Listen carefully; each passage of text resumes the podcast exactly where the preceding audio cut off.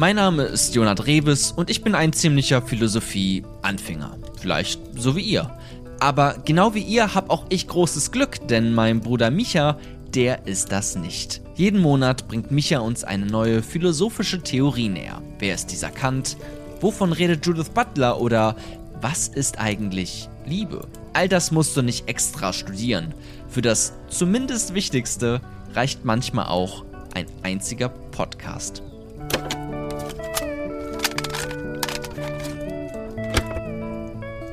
So einige Muggels in Harry Potter leben in Armut. Ist es nicht seltsam? Warum stören wir uns nicht daran? Eine Antwort darauf hat der Philosoph Theodor W. Adorno. Ihr dachtet, wir leben in aufgeklärten Zeiten? Klar, aber das bedeutet nicht nur Gutes. Ach, und eines kann ich euch versprechen, seine Theorie der negativen Dialektik, die könnte euer gesamtes Denken auf den Kopf stellen.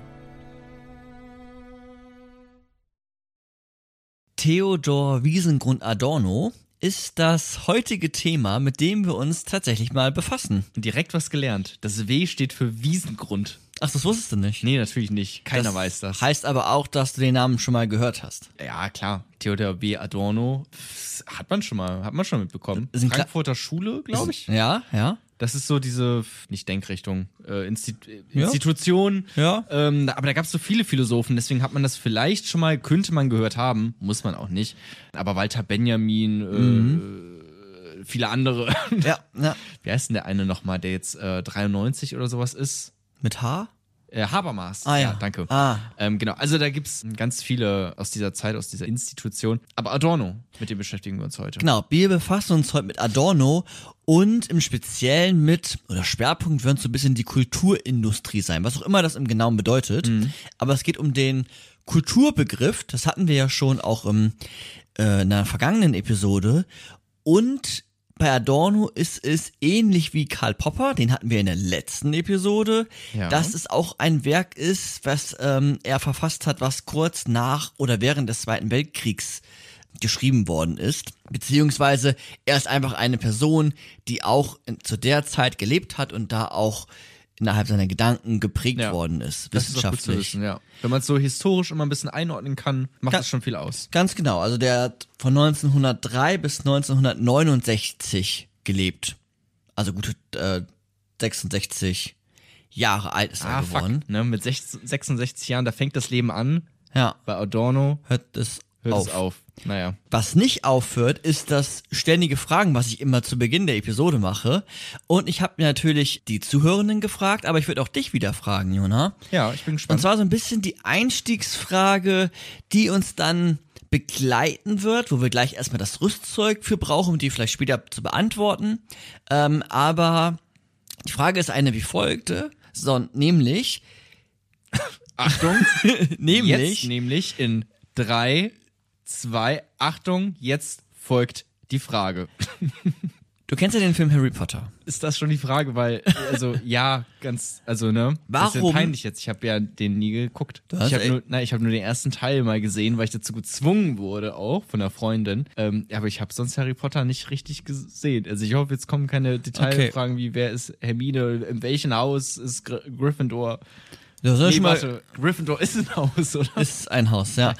ähm, halb so wild. Die Frage ist, warum gibt es eigentlich bei Harry Potter so etwas wie Armut? Und wir wundern uns eigentlich gar nicht darum. Ja, wir suchen gelegentlich mal nach Filmfehlern, wenn wir uns Filme anschauen, aber warum hinterfragen wir nicht so etwas wie Armut? Warum gibt es bei Harry Potter eigentlich Armut in einer Welt, wo alle zaubern können? Und warum wundert dich das nicht in der Regel? Fast eine Frage für diesen äh, Harry Podcast, heißt er, glaube ich, von Cult Mirror. Die ist macht super. doch die, ja, die, die analysiert da ja wirklich äh, jede Folge bis ins Detail und sucht da die Filmfehler. Kommt ja auch aus unserer Hut, ne? Äh, auch aus Bremen, ne? Ja, stimmt. Warum es uns nicht wundert, dass es dort Armut gibt. In aller Regel, ja. Weiß nicht, weil es vielleicht ja auch einfach, eh, dafür kenne ich jetzt fast Harry Potter zu schlecht, ne? Aber Filme beschäftigen sich ja auch mit Problemen der Wirklichkeit. So, ne? Filme haben ja immer ein übergeordnetes Thema. Wenn es ein guter Film ist, dann geht, weiß nicht, König der Löwen nicht um äh, einen Löwe, der irgendwie das Königreich retten muss, sondern es geht um Kapitalismus und soziale Ungerechtigkeit oder was weiß ich. So, ne? Und vielleicht ist das bei Harry Potter auch der Fall, ne? Und deswegen ist da vielleicht auch sogar absichtlich Armut drin, weil der Film oder das Buch ähm, das als Thema sogar aufgreift. Ne? Das könnte ich mir jetzt gut vorstellen, ohne den Film jetzt gesehen zu haben. Und kann nicht trotzdem der Gedanke kommen, der ein solcher ist, den man sagt, naja, das ist doch irgendwie eine Zauberwelt. Und die können ja irgendwie alle ganz gut zaubern. Und vielleicht gibt es auch in der Lore von Harry Potter gute Gründe. Ja, ähm, ja wenn du jetzt einfach Geld zauberst, hast du halt eine krasse Inflation. Ja. Vermutlich. Ich weiß es nicht. Gleichzeitig könnte man sagen, wenn man zaubern kann und man hat diese Fähigkeit zu zaubern, warum ja. dann nicht die Armut wegzaubern? So, warum dann noch überhaupt in einer Welt leben, in der Armut herrscht? Oder zumindest wir, als die dann gerade den Film anschauen, hinterfragen gar nicht, sondern uns das eigentlich total vertraut. Ja, es gibt Armut, es gibt verschiedene Klassen, nämlich die Ärmeren und die Reicheren als eine ganz grobe Einordnung. Ja. Und das wird gar nicht hinterfragt. Es ist einfach naturgegeben, vielleicht schon. Ja, wir hatten, ja, ja klar, das ist, das ist so ein Grundrauschen irgendwie, was so mitschwingt. Natürlich, ich mache mir ja nicht tagtäglich um Armut Gedanken, weil man natürlich auch damit aufwächst einfach. Ne? Man wächst ja. ja. damit auf, dass es Menschen gibt, die in unterschiedlichen sozialen Schichten, Klassen, was auch immer, ich weiß nicht, ne, was jetzt da die richtigen äh, Begrifflichkeiten sind. Aber das ist natürlich einfach etwas, was schon, was du dann ein Leben lang beobachten kannst und tust. Und deswegen fällt es dir dann vermutlich einfach irgendwann nicht mehr auf. Oder du, du nimmst es so wahr, als wäre es natürlich. Aber ich kann mir natürlich auch eine Welt ohne Armut vorstellen. Klar. Ja, die, also die Zuhörenden, ich nehme es jetzt schon mal vorweg, auch wenn ihr sie gleich noch äh, anteilig einige hören werdet, mhm. haben mir auch äh, zum Teil ganz gut erklärt, warum das bei Harry Potter äh, so ist mit der Armut. Aber der, das philosophisch Spannende ist ja, dass wir Filme schauen und fast egal wie fantastisch diese Filme sind, dass sie in der Regel eine Reproduktion, eine quasi Neuinterpretation mhm. mit Beständigen aus unserer Wirklichkeit ist. Also sie reproduzieren unsere Wirklichkeit. Wir kennen Klassen, Armut, ja, oder, oder also ja, bezieht sich zumindest darauf. Also es gibt sicherlich auch tolle Filme, die eine Utopie zeichnen, ne? Wo es dann vielleicht, oder eine Dystopie, wo das alles, wo ähm, ja, das es vielleicht irgendwie gar keine Armut mehr gibt als Utopie, oder eine Dystopie, wo einfach dieser Klassenunterschied noch größer ist, so, ne, irgendwie, Wally hat doch auch so eine komische Dystopie, wo die alle, wo halt die Erde, glaube ich, nicht mehr richtig bewohnbar ist und die sind da alle in ihrem Raumschiff und bewegen sich aber alle auch gar nicht mehr, sondern sind nur noch in solchen Rollstuhlen quasi, aber halt natürlich nicht mit Rollen, mhm. sondern mit Düsenantrieb und machen halt nichts mehr selber, sondern lassen sich nur noch bedienen. Das überspitzt ja auch etwas, was es in der Wirklichkeit schon gibt und was man ja so auch vielleicht erkennen kann als Tendenz, dass wir uns nur noch beliefern lassen, die Drohne bringt bald das Essen etc. etc. So, ne? Also natürlich bezieht sich ein Film immer auf sowas. Ja. Ja. Die, die These jetzt so ein bisschen dahinter ist, dass sie trotz dessen das System, in welchem wir leben, so stark reproduziert, dass wir eigentlich ja. es gar nicht mehr hinterfragen, dass wir das als naturgegeben annehmen, dass egal ob alle zaubern können oder was auch immer, dass es so etwas geben muss als notwendige Bedingung ah, okay. wie also, Armut. Die, die, die, die Filme, die ich gerade heraus, ähm, wo mir auch gar kein richtiges Beispiel eingefallen ist, mm. aber es liegt vielleicht auch an mir, gibt es bestimmt welche, äh, die so eine Utopie zeichnen oder Harry Potter, der die Armut in der Zauberwelt bekämpft und beseitigt mm. und plötzlich haben wir ein neues System das gibt's nicht. Oder gibt's zu selten. Das wäre sozusagen die Kritik. Genau. Dass ja. man immer nur Filme produziert, wo das, das wird vielleicht gar nicht thematisiert. Also auch nicht mal irgendwie schlecht dargestellt oder sowas, sondern das schwingt einfach so mit. Ja klar, der eine hat mehr Geld als äh, der andere. Und der eine hat mehr Macht als, als der andere. Ganz genau. Oder wenn es mal. Das ist ein sehr unpolitischer Film eigentlich, auf eine, auf eine Art und Weise. Re ja. Oder halt unreflektiert zumindest. Ja, ne? ja. Oder es gibt sicherlich auch Filme, die sozialistische Idee verfolgen, die aber in aller Regel, damit es spannend bleibt, äh, nicht eine Utopie, sondern dann doch oft eine Dystopie enden. Ja. Und dann natürlich der Umkehrschluss ein solcher ist, dass man sagt, okay, vielleicht ist Sozialismus oder Kommunismus doch keine gute Idee.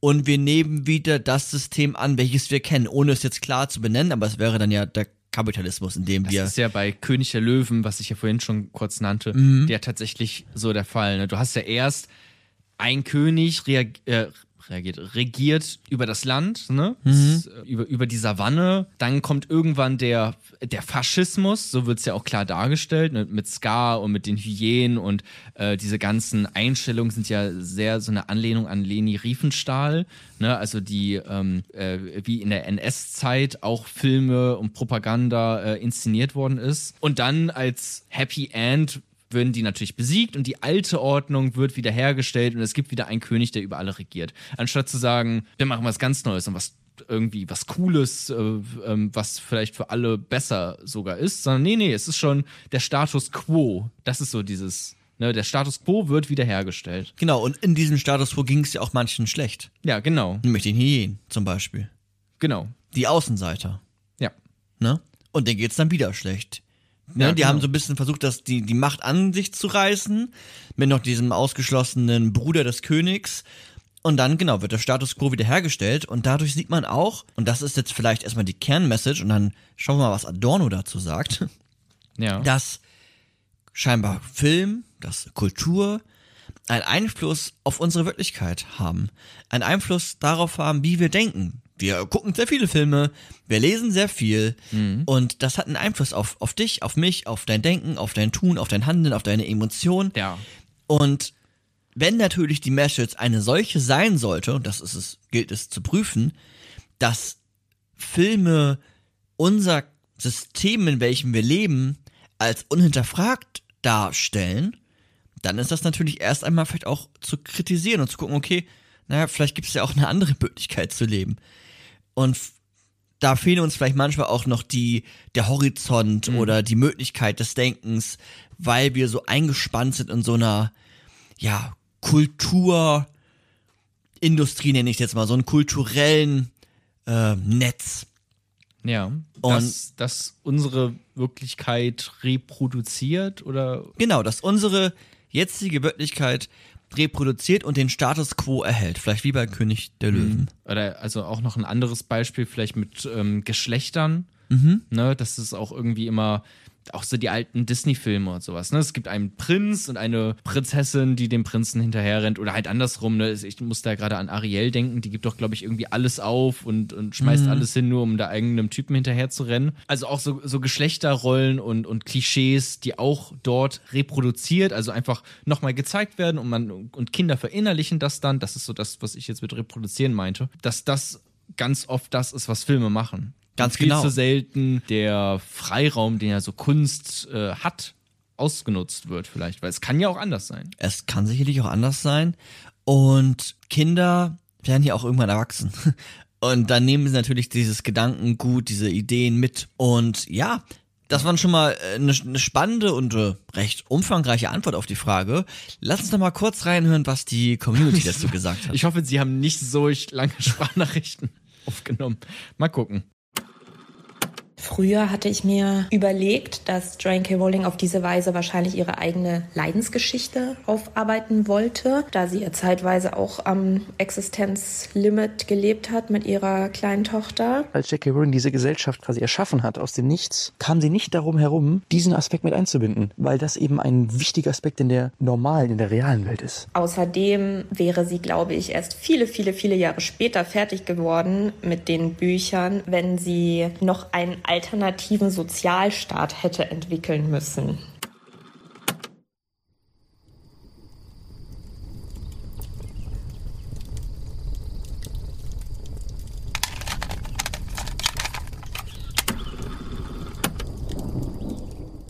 Kapitel 1 Theodor W. Adorno Theodor Wiesengrund Adorno hat Ja. die Frage, die wir eben gerade gestellt haben, wo wir deine Meinung zu gehört haben, ein bisschen meine und auch die von der Community auch versucht Yes. zu beantworten, aber natürlich nochmal mit, ja, einem anderen philosophischen Werkzeug und ein bisschen umfangreicher und ähm, quasi sein Leben lang. Und wir greifen das jetzt so ein bisschen auf und schauen wir mal am Ende, wo wir landen werden. Ich bin tatsächlich gespannt. Vorweg ist zu sagen, dass Theodor W. Adorno. Ab jetzt werde ich nur noch Adorno nennen. Nur noch Wiesengrund. Ja. Und Adorno ist ein Philosoph, der, der ist speziell. Der ist nämlich gar nicht so einfach zu verstehen. Der schreibt ziemlich kompliziert.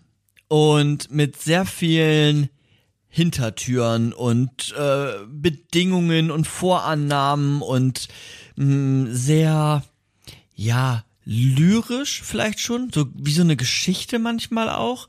Oder er war auch selber, darauf komme ich gleich auch zurück, ähm, Komponist und äh, voll der Musikfan und seine philosophischen Schriften sind auch manchmal so ein bisschen so komponiert, könnte man fast schon sagen.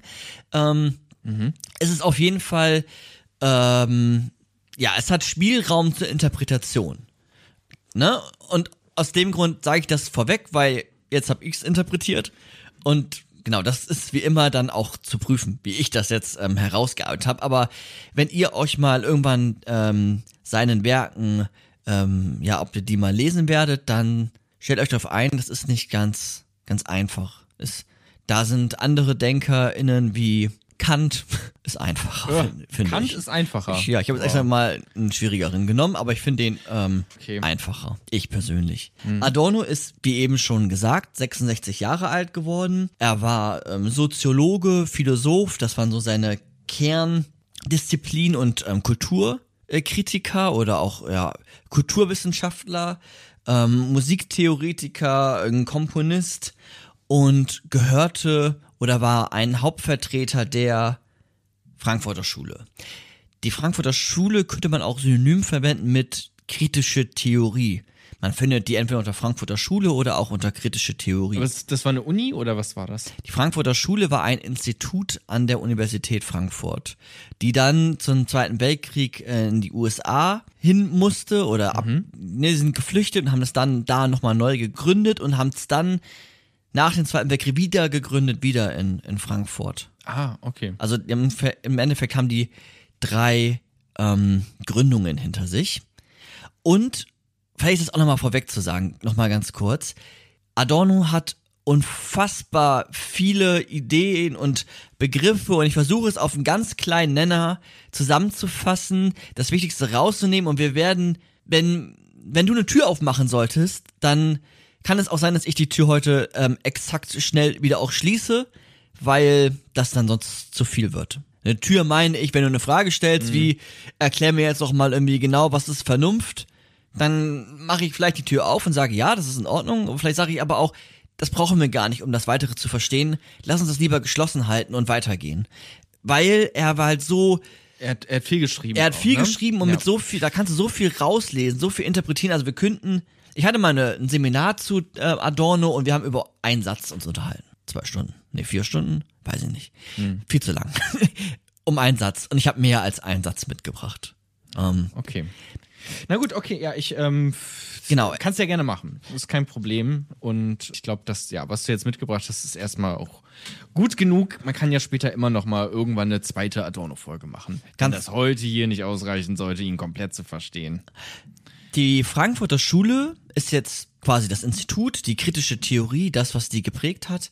Und da gehören Denker, du hast vorhin schon welche ge- genannt, aber da gehören auch welche wie Walter Benjamin, wie Horkheimer, wie ähm, Marcuse, wie Erich Fromm. Den hatten wir auch schon ja hier zum Beispiel bei der Liebe-Episode haben wir den ähm, Ja. schon mal erwähnt. Der wird auch noch mal eine gesonderte Folge bekommen. Okay, also das waren Arbeitskollegen von Ihnen. Das waren Arbeitskollegen und das Besondere an der an der ähm, Frankfurter Schule war, dass sie interdisziplinär war. Das heißt, dass sich da verschiedenste Wissenschaften getroffen haben und gemeinsam eine Frage verfolgt haben. Darauf komme ich gleich noch. Adorno jetzt im Speziellen ist eine, eine Person gewesen, die aus gut situierten Verhältnissen kam, so wie eigentlich alle aus der Frankfurter Schule.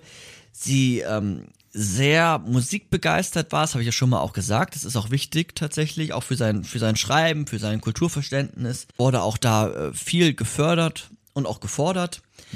Und hat dann ja, Philosophie studiert, hat sich äh, der Soziologie gewidmet und hat dann 1931 an der Uni Frankfurt als Privatdozent angefangen und bis 1933, dann kam das Lehrverbot von den Nazis, ähm, auch gearbeitet und ist dann während der Nazi-Zeit in die in den USA gewesen, ist quasi geflüchtet aus aus Deutschland Ja. und arbeitete dann weiter beim Institut für Sozialforschung, also bei dem Frankfurter Institut in den USA und hat und das denkt man vielleicht gar nicht im ersten Moment. Er hat empirisch gearbeitet. Also zuvor relativ viel auch philosophisch. Also Philosophen, die machen ja in der Regel Sitzen am gu- Schreibtisch. gucken eine Wand an und, ja. und denken. Und nein, er hat empirisch gearbeitet und hat zum autoritären Charakter gearbeitet. Ne? Autoritäre Charakter. Ja, genau. Zum autoritären Charakter, was heute ist sicherlich spannend, aber ist heute weniger Thema. Ja. Aber genau, was macht eigentlich so einen autoritären Charakter aus? Und äh, Da hat er sich äh, autoritäre Charaktere für angeguckt. naja, er hat, er hat Feldforschung, also er hat empirische Forschung betrieben. Er hat äh, mit Hilfe von äh, Psychoanalytikern, zum Beispiel mit Erich Fromm, herausgearbeitet. Naja, irgendwie gibt es so einen inneren Drang nach Autoritäten und hat da ähm, empirisch gearbeitet und Okay. das auch bezogen auf die NS-Zeit. Also wie kann das sein, dass äh, die alle auf einmal so einen Vollidioten folgen, wenn doch eigentlich die Welt eine so aufgeklärte ist, besonders die europäische eigentlich. Ja, so einen autoritären Vollidioten. Ja, Ja. Hitler. Ja, genau. Ja, nee, nur um diesen Ich weiß, Bogen komplett zu schließen.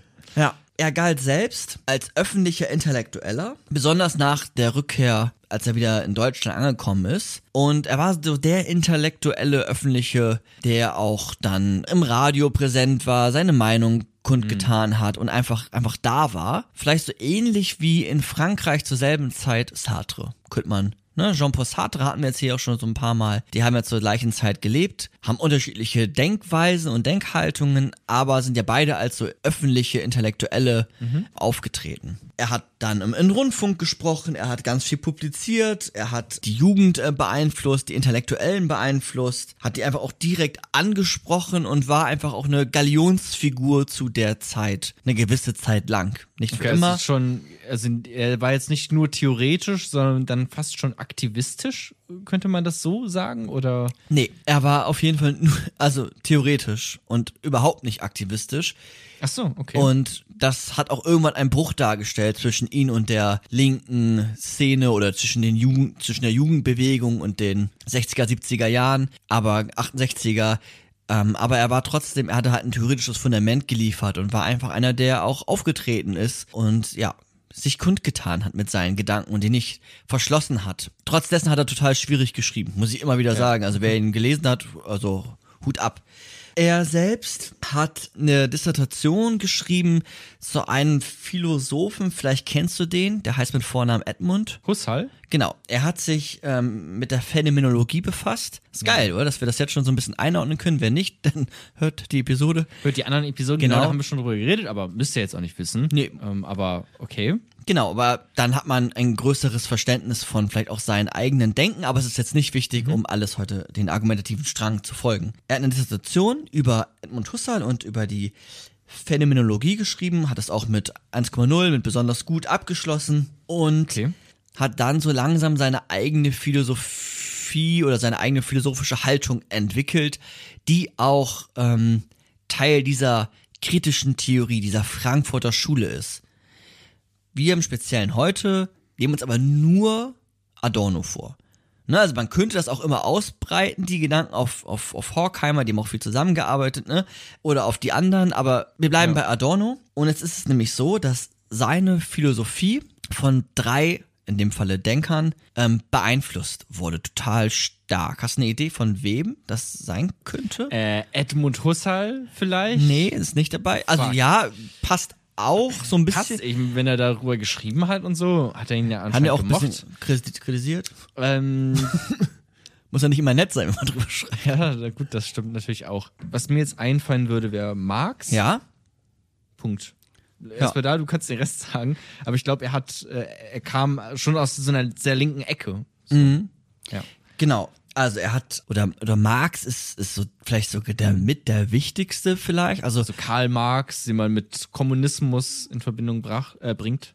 genau, Karl Marx im Sinne von einfach, äh, ähm, scheinbar gibt es Klassen und wir Ja. wollen eine klassenlose Gesellschaft und das erreichen wir durch eine Revolution. Und wie kann es sein, dass die Arbeiterschaft, die eigentlich die Revolution quasi voranbringt, hin zur klassenlosen Gesellschaft, das ist ja die Idee von Marx, so eine Notwendigkeit eigentlich, wie kann es sein, dass dann so etwas entstanden ist wie der Nationalsozialismus, ja, da kommt der Begriff Sozialismus vor, aber Karl Marx würde sich in Grabe umdrehen. Wie kann das eigentlich sein? Wie kann das sein? Und trotzdem, ähm, ja, deswegen oder viel mit, mit Marx befasst als eine theoretische Grundlage für seine Gesellschaftskritik oder seine gesellschaftlichen Deutungen. Dann noch ähm, Sigmund Freud, also die Psychoanalyse. Deswegen auch Erich Fromm dabei gewesen bei, bei der Gruppe. Ist auch ein Psychoanalytiker. Genau, auch ein Erich Psychoanalytiker. Fromm. Aber Sigmund Freud natürlich so der, den man irgendwie klischeehaft auch fast schon im Kopf hat. Ganz Okay, also Marx, der, der, der, der Kommunist, Sigmund Freud, der Psychoanalytiker genau. Und noch Hegel, tatsächlich. und Hegel, der Wilhelm Friedrich kann man jetzt Hegel. sch- schwieriger klischeehaft einordnen. Ähm, aber hat man bestimmt auch schon mal gehört. Genau. Dialektik ist da so ein. Das ist der wichtige Begriff. Das ist der wichtige Begriff und das ist auch einer seiner Werkzeuge, die Adorno aufgreift und so ein bisschen auch verändert. Aber die, die drei sind total wichtig. Also wirklich so eine dialektische, wir erklären den Begriff heute noch, eine dialektische, analytische, geschichtliche, das ne, erkläre ich heute alles noch, Kapitalismuskritik, Gesellschaftskritik, aber im Besonderen eine Kapitalismuskritik. So wie auch Karl Marx eine formuliert hat. Ne? Karl Marx, wenn noch hinzuzusagen, Kapitalismuskritiker. Ist ja erstmal spannend, ne? Also ich finde auch irgendwie immer so, wenn man Psychoanalyse hört, das ist ja, so wie ich, ich bin jetzt kein Experte da drin, ne? Aber da stelle ich mir natürlich vor, jemand therapiert wen anders. Ne? Eine ganz konkrete Person, die ähm, sitzen sich gegenüber auf dem äh, Sofa und sprechen über die Kindheit oder was auch immer so, ne? Und ähm, dieses Konzept der Psychoanalyse dann zu nehmen und damit auch unter anderem dann äh, Gesellschaft erklären zu wollen oder ähm, ja, das, was wir halt jetzt heute alles noch äh, kennenlernen werden, ne? Aber halt, ja, Gesellschaft, Politik, ähm, äh, Wirtschaft, das ist ja erstmal spannend. Es ist ja eine weirde Mischung im ersten Moment. Ja, Ne? das haben viele PhilosophInnen gemacht. Also wirklich von ähm, der Frankfurter Schule, ne, von so einer Individualpsychologie beim Individuum. Auch Sigmund Freud hat das schon gemacht, hat sich die Gesellschaft angeguckt. Erich Fromm nochmal im Spezielleren. Wir hatten Slavoj Zizek, mir fällt so eine, eine Frau ein aus, aus Frankreich, Peluchon. Die, man macht das gerne in der Philosophie. Ich glaube auch, weil die an der Psychoanalyse einfach so eine dunkle Theorie vielleicht auch ist, die viel Interpretationsspielraum gibt. Ich weiß auch nicht. Aber auf jeden Fall haben die das auch aufgegriffen. Mir erstmal spannend, ja. Bin ich Abs- gespannt, was er daraus gemacht hat aus diesen dreien. Ganz, ganz genau. Und er hat dann auch, ähm, ja, also ne, sowas wie Begriffe mitgeprägt, die dann auch schon bei, bei, ähm, bei Karl Marx auch schon angelegt waren, sowas wie Warenfetischismus, wie der Klassenbegriff, wie Kulturindustrie, eine Verdinglichung. Also ganz, ganz äh, spannende Begriffe und einige davon werden wir auch heute noch klären. Und seine Werke, die jetzt Adorno geschrieben hat, waren einmal die Minima Moralia, die Dialektik der Aufklärung, auch dann noch die negative Dialektik und auch so eine ästhetische Theorie. Die sind jetzt erstmal so zu nennen. Total spannend und die, der Begriff der Aufklärung und der negativen Dialektik sind für diesen heutigen Podcast, die müssen verstanden sein, um nachher erklären zu können, wie man Kultur betrachten kann. Das ist erstmal, ich glaube, das ist erstmal so das, so der erste Auftrag, den ich jetzt für mich habe. Ich muss euch das bisschen näher bringen. Ja, okay. Auch nur noch mal ganz kurz, ähm, wir gehen ja gleich richtig äh, intensiv ins Inhaltliche. Ne? Nur das ist jetzt erstmal so ein bisschen, okay, wir gucken uns erstmal Adorno an, äh, was macht er, wo kommt er her, was ist so sein, sein Werdegang, schauen mal so auf seinen Schreibtisch, was da überall rumliegt, ähm, was für Fotos da rumstehen, von welchen Menschen und so. Kriege schon mal einen Eindruck von ihm einfach als, als Person, wo er herkommt und wo er hin will, vielleicht auch, bevor wir dann jetzt gleich ins konkrete Inhaltliche reingehen. Ne? Nur damit, um das mal kurz ein bisschen so einzuordnen. Genau. Und er hat dann im Laufe seiner Zeit eine Gesellschaftskritik verfasst und die Verhältnisse innerhalb der Gesellschaft kritisiert. Und das war auch sein Hauptauftrag. Kritisieren. Kritisieren, immer wieder kritisieren. Und dieses Kapitel endet jetzt mit einem Zitat und mal gucken, wie du das finden wirst. Die fast unlösbare Aufgabe besteht darin, weder von der Macht der anderen noch von der eigenen Ohnmacht sich dumm machen zu lassen. Soll ich nochmal vorlesen? Äh, wenn du willst, ja, klar, doch, mach. Die fast unlösbare Aufgabe besteht darin, weder von der Macht der anderen noch von der eigenen Ohnmacht sich dumm machen zu lassen. Okay. Also scheinbar sollen wir uns nicht dumm machen lassen. Von anderen und auch nicht von, von mir selbst. Okay. Und was das jetzt alles genau bedeutet, das erfahren wir in den nächsten Kapiteln.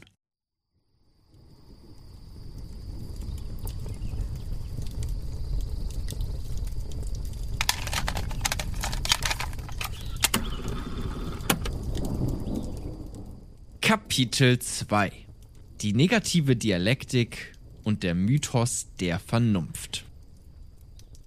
In dem zweiten Kapitel geht es jetzt darum, am besten Falle das Zitat, was wir eben gerade hatten, einfach mal in die Tat umzusetzen und nicht ohnmächtig zu werden, sich nicht von den anderen so stark beeinflussen zu lassen, dass man einfach am Ende dumm ist. Sondern sich Mut haben, sich seines eigenen Verstandes zu bedienen und einfach mal mitdenken. Mitdenken und nicht nur mitdenken, sondern Warte, ist das? Okay, nee, sag. sondern, und das ist Adorno in the nutshell, selber denken. Im Endeffekt, das ist Adorno. Deswegen schreibt er auch so fucking interpretativ.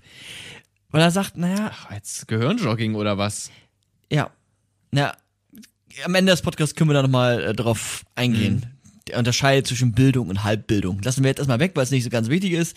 Aber es, es, es ist Gehirnjogging und wir joggen jetzt mal so ein bisschen, oder? Bist bereit? Ähm, ja, ich, ich, äh, ich bin bereit.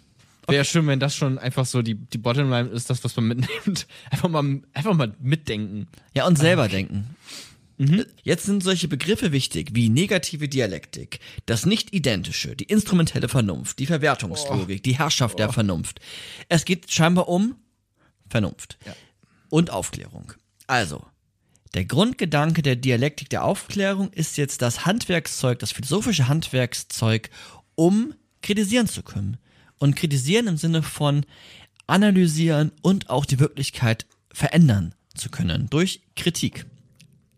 Da- Das ist alles. Es geht um Kritik. Wie kritisiere ich eigentlich? Und was hat das mit ähm, Dialektik und Aufklärung zu tun? Der Grundgedanke. Ja, und was ist das überhaupt alles? Ja, ja. Also, was ist Dialektik, was ist Aufklärung, was ist Kritik? Wären wir schon bei allem einfach, ja. seine Idee ist jetzt, oder sie stammt ja aus der Idee der kritischen Theorie. Da merkt man ja auch schon, auch da kommt der Begriff der Kritik vor. Und die kritisieren jetzt, und da fange ich jetzt quasi an, die Aufklärung. Die Aufklärung als etwas, was man vielleicht mit, mit Kant in Verbindung bringt, der in so ein Zeitalter gelebt hat, wo die gesagt haben, jetzt sind wir irgendwie auf dem Weg, uns aufklären zu lassen. Also wir oder das Subjekt steht immer mehr im Mittelpunkt, also wir als Menschen stehen immer mehr im Mittelpunkt.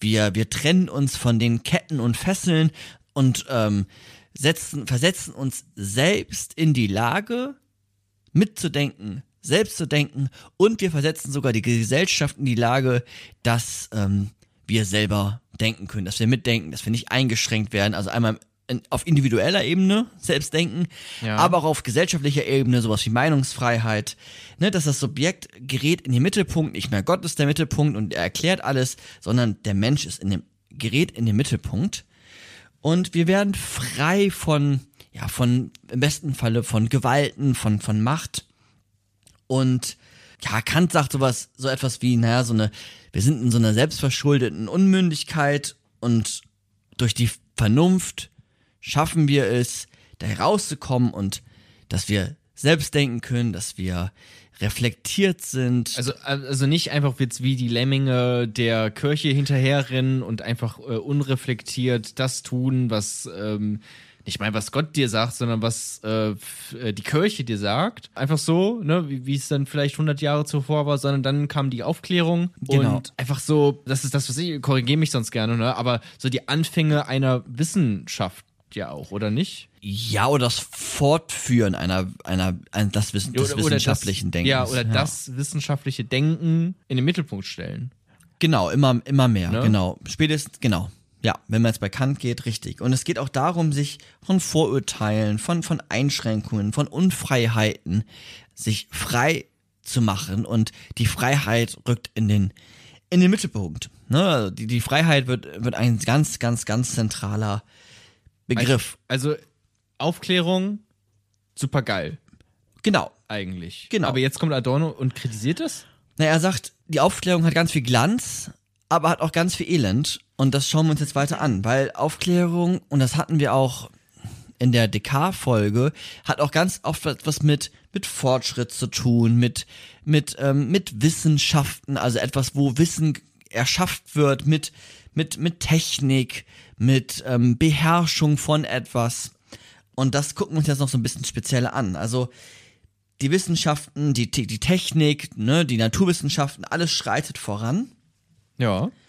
Schön. Und genau, und das hat natürlich auch Folgen.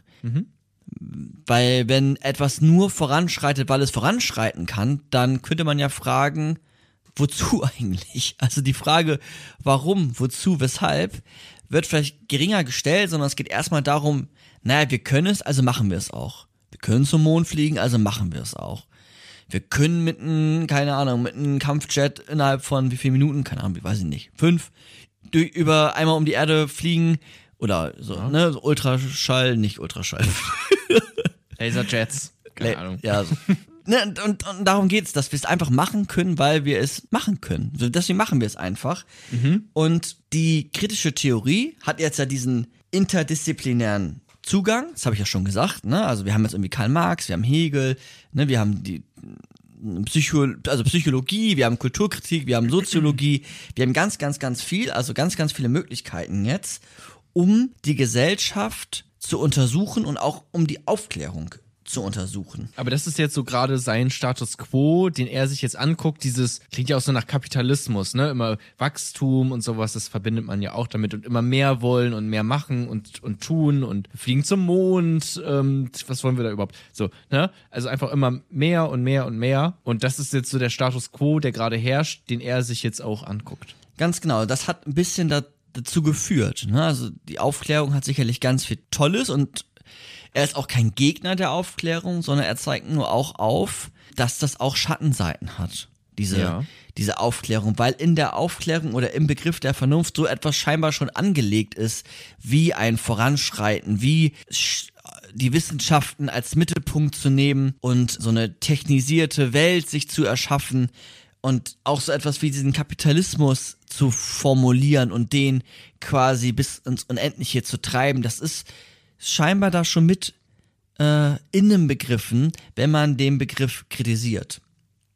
Und er sagt jetzt weiter, naja, lass uns doch mal die, die, die Gesellschaft kritisieren und sie dadurch verändern. Das habe ich ja auch schon gesagt. Und kritisieren ist nicht nur ein, weiß ich nicht, ein Verneinen von etwas, sondern kritisieren ist eigentlich ein, ja, ein Wertschätzen dessen und auch ein Verstehen. Also nur wenn ich etwas wirklich kritisiere, dann habe ich es am besten Falle vorher oder währenddessen auch verstanden. Und darum geht es, zu kritisieren, zu verstehen. Also nicht nur irgendwas Destruktives, dies kritisieren, sondern es geht darum, zu, vers zu verstehen im Endeffekt. Also wirklich zu, ver zu verstehen. Also nicht einfach zu sagen, ich weiß, wie es besser geht, sondern Kritik ist, ja, konstruktive Kritik ist ja auch gar nicht unbedingt, dass man sagt, man weiß, wie es besser geht. Ja, sondern genau. nur jetzt aufzuzeigen, wo Fehler sein könnten. Ja, und auch nicht nur einfach alles zu bejahen. Die Aufklärung, ja, das ist alles super. Alles Ja. super. Vernunft ist alles super. Kant ist alles super.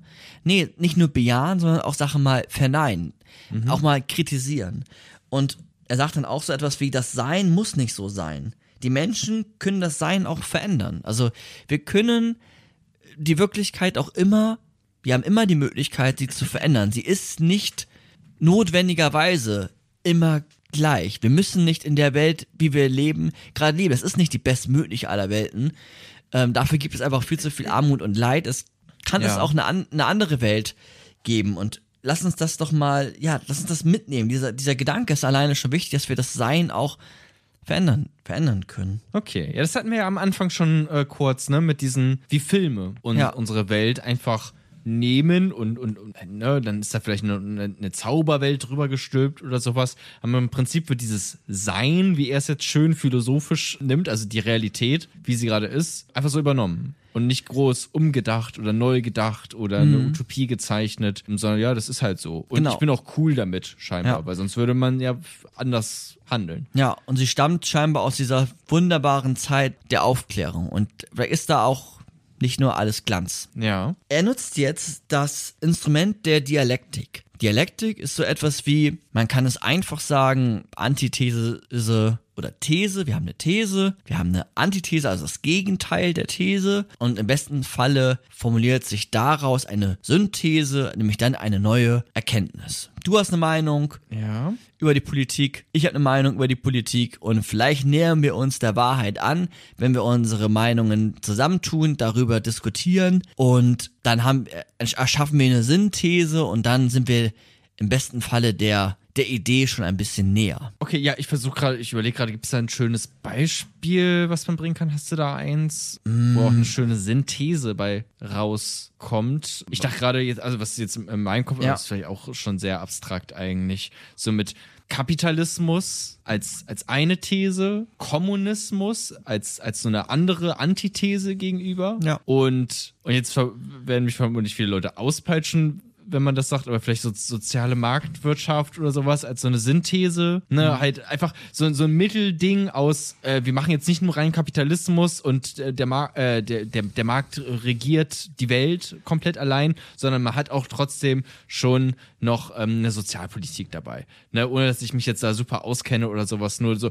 also eine These auf der einen Seite, eine Behauptung, eine ähm, Ideologie, eine Feststellung, was auch immer. Etwas anderes auf der anderen Seite und das beides dann im Streit äh, ergibt dann vielleicht etwas Neues in, in, der, in der Debatte. Ne, Genau. gemeinsam. Oder vielleicht bei Fleischessen, ne? Die einen essen, sagen, äh, ach, Tiere, Massentierhaltung ist doch alles egal, lass es einfach so machen, wie wir es halt jetzt auch gerade Stand jetzt machen. Die anderen sagen, nee, äh, Abstand von allem, nur vegan, am besten äh, nicht mal äh, Obst essen, weil das gehört den Bäumen oder was auch immer. Und dann ist vielleicht eine ähm, Synthese daraus, dass man sagt, ja, okay, man darf schon noch tierische Produkte essen, aber dann müssen die wenigstens gute Lebensbedingungen haben oder Ja. sowas. Oder Vielleicht. ja, Ja, also, aber ich glaube, das Prinzip wurde jetzt äh, klar. ich habe noch ein Beispiel. Okay. Kannst du machen, Weil das oft so, raus. also das sind ja so große Konstrukte, ne? Man kann es auch also aufs, aufs Kleinste ähm, runterbrechen. Also du sagst, wir haben Tonic Water, Gin, zusammengemixt, Gin Tonic. These, Antithese, Geilheit. Geilheit. ja, ich habe jetzt mehr an einfach an Tisch gedacht. An einem Tisch. Ja, du sagst irgendwie ein Tisch braucht äh, drei Beine. Ich sag ein, also das Wesen eines Tisches. Und dann einigen wir uns in der, am Ende, das ist das Wesen eines Tisches und haben eine Synthese gebildet. Okay. Ich, aber okay, es, aber ich glaube, es wurde klar. Dazu zu sagen ist, dass Hegel diese Begriffe, nennen es jetzt typisch Hegel, der Philosoph, der dazugehört, der hat die Begriffe These, Antithese, Synthese nie verwendet. Er spricht von Negation der Negation.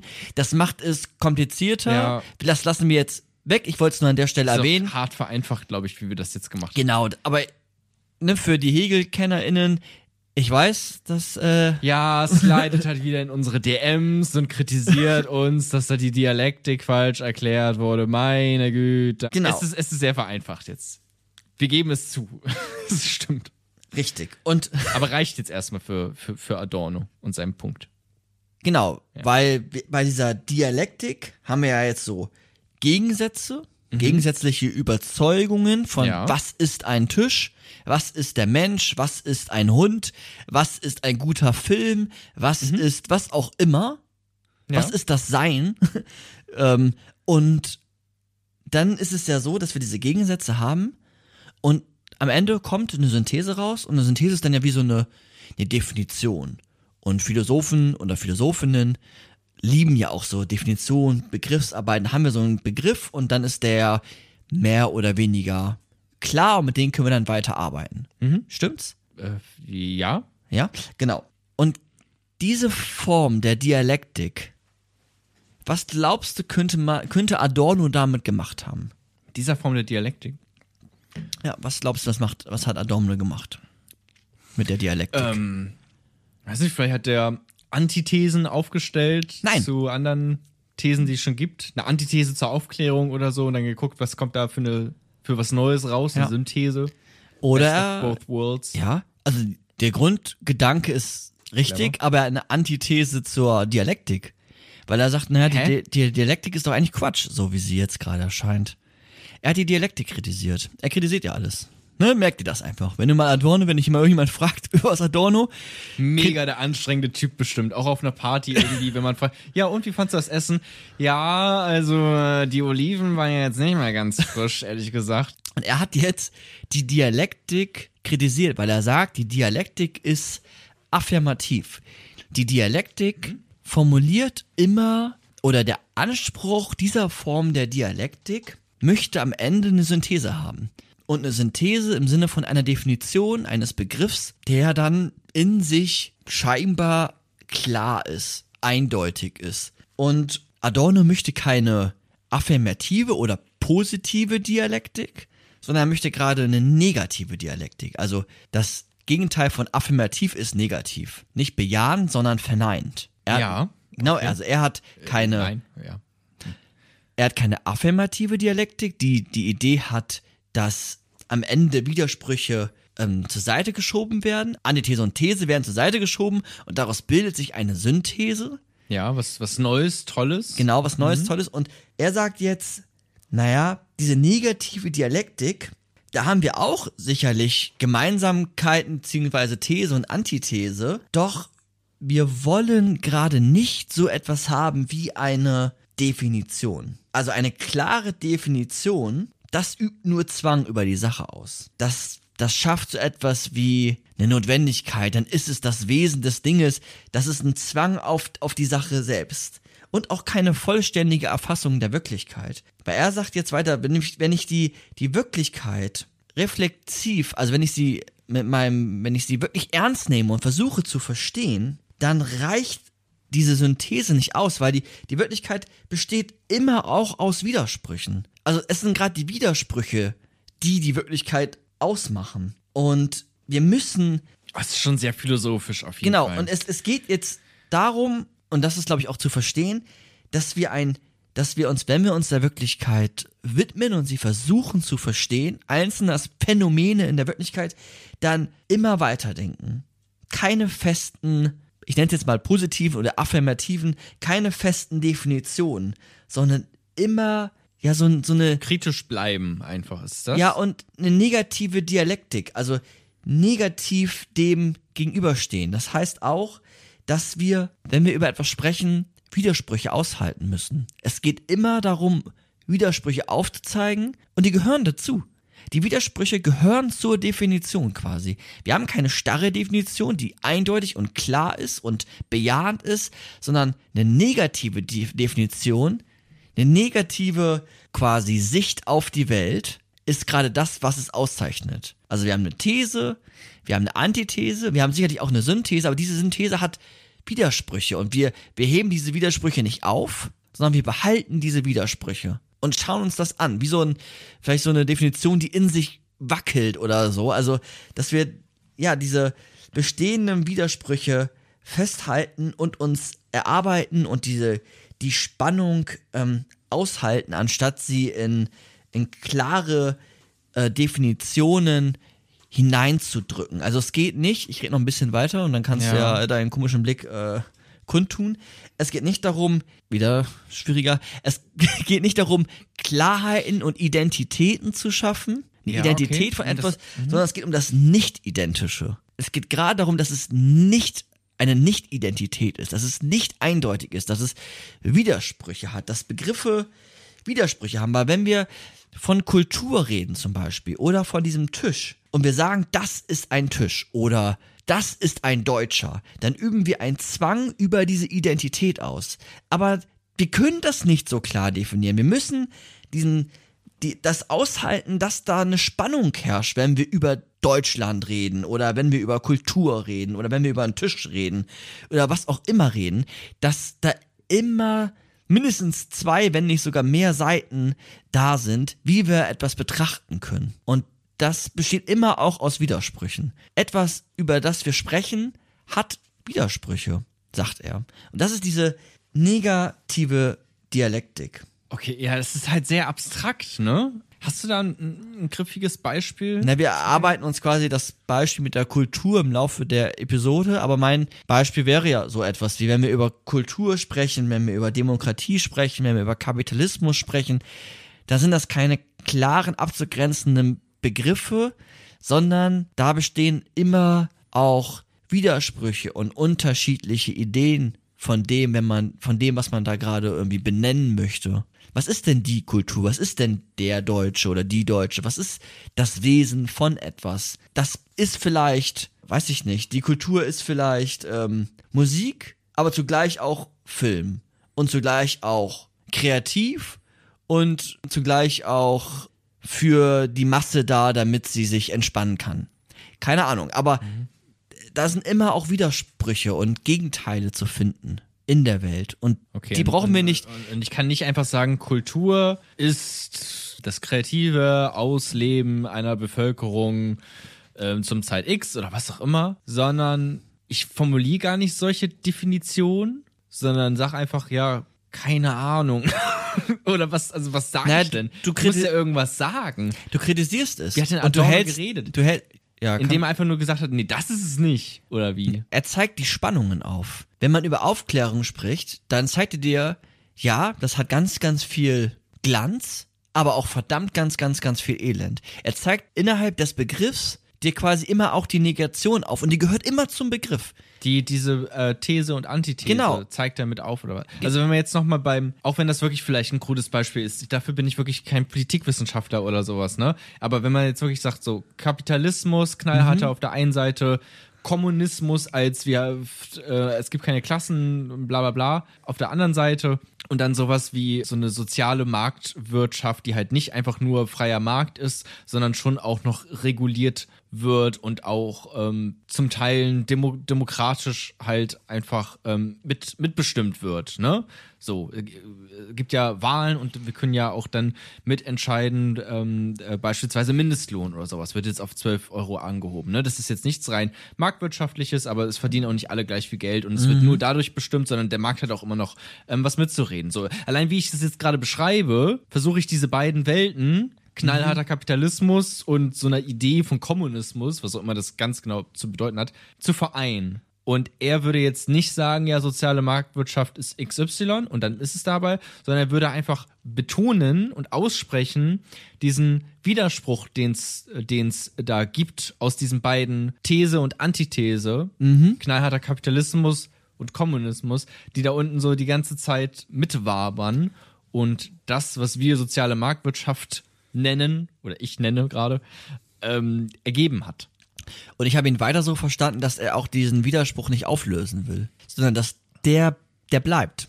Er, will, er hat gar nicht den Anspruch, oder ich glaube auch, ich habe ihn so verstanden, dass es auch gar nicht möglich ist, diesen Widerspruch aufzulösen. Könnte man jetzt überlegen, wir lösen den Widerspruch auf von diesen beiden Extremen oder nicht extrem, sondern für ihn ist es wichtig, das ist da drin. Das ist, das ist, das ist die Wirklichkeit. Ja. Die Wirklichkeit ist nicht schwarz-weiß sondern sie besteht aus ganz vielen Schattierungen und Widersprüchen. Und diese Spannung gilt es auszuhalten und zu erkennen. Und wir hatten ja eben, ich gehe jetzt einen Schritt weiter, nur einen ganz kleinen Schritt, hatten wir ähm, die Aufklärung und, und diesen Begriff der Vernunft.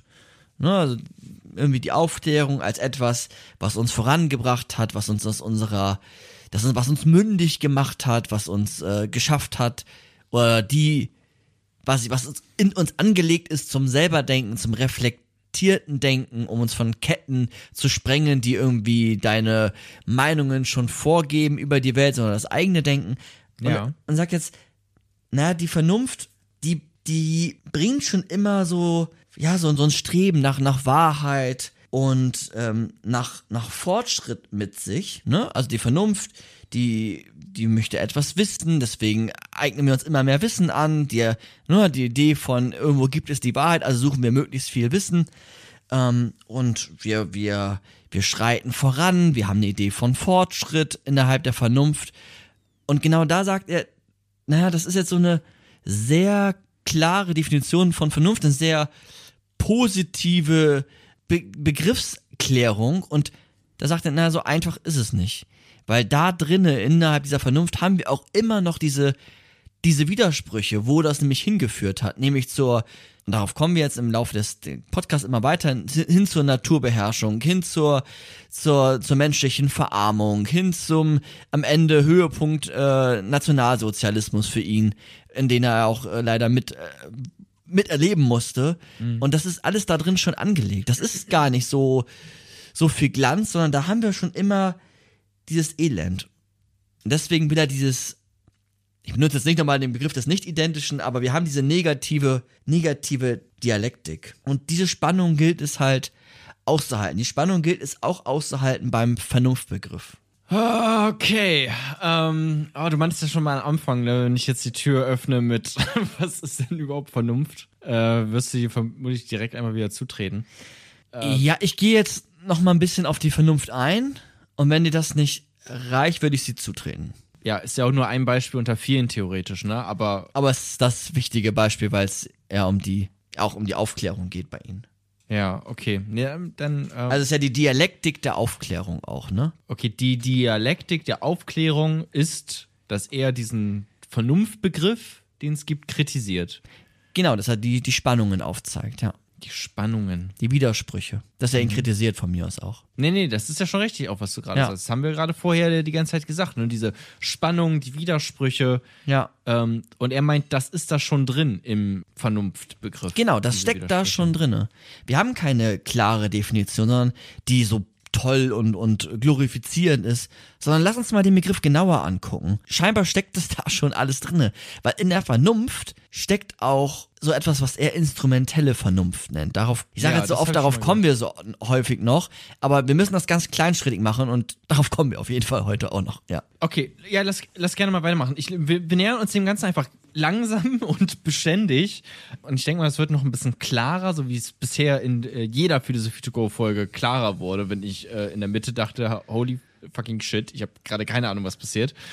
Aber wir kommen dahin. Genau. Also wir haben jetzt die Vernunft als etwas total Wichtiges zu seiner Zeit, auch in der Aufklärung und die Aufklärung als etwas, die ja das Subjekt in den Mittelpunkt gesetzt hat und dann vorangeschritten ist. Ne?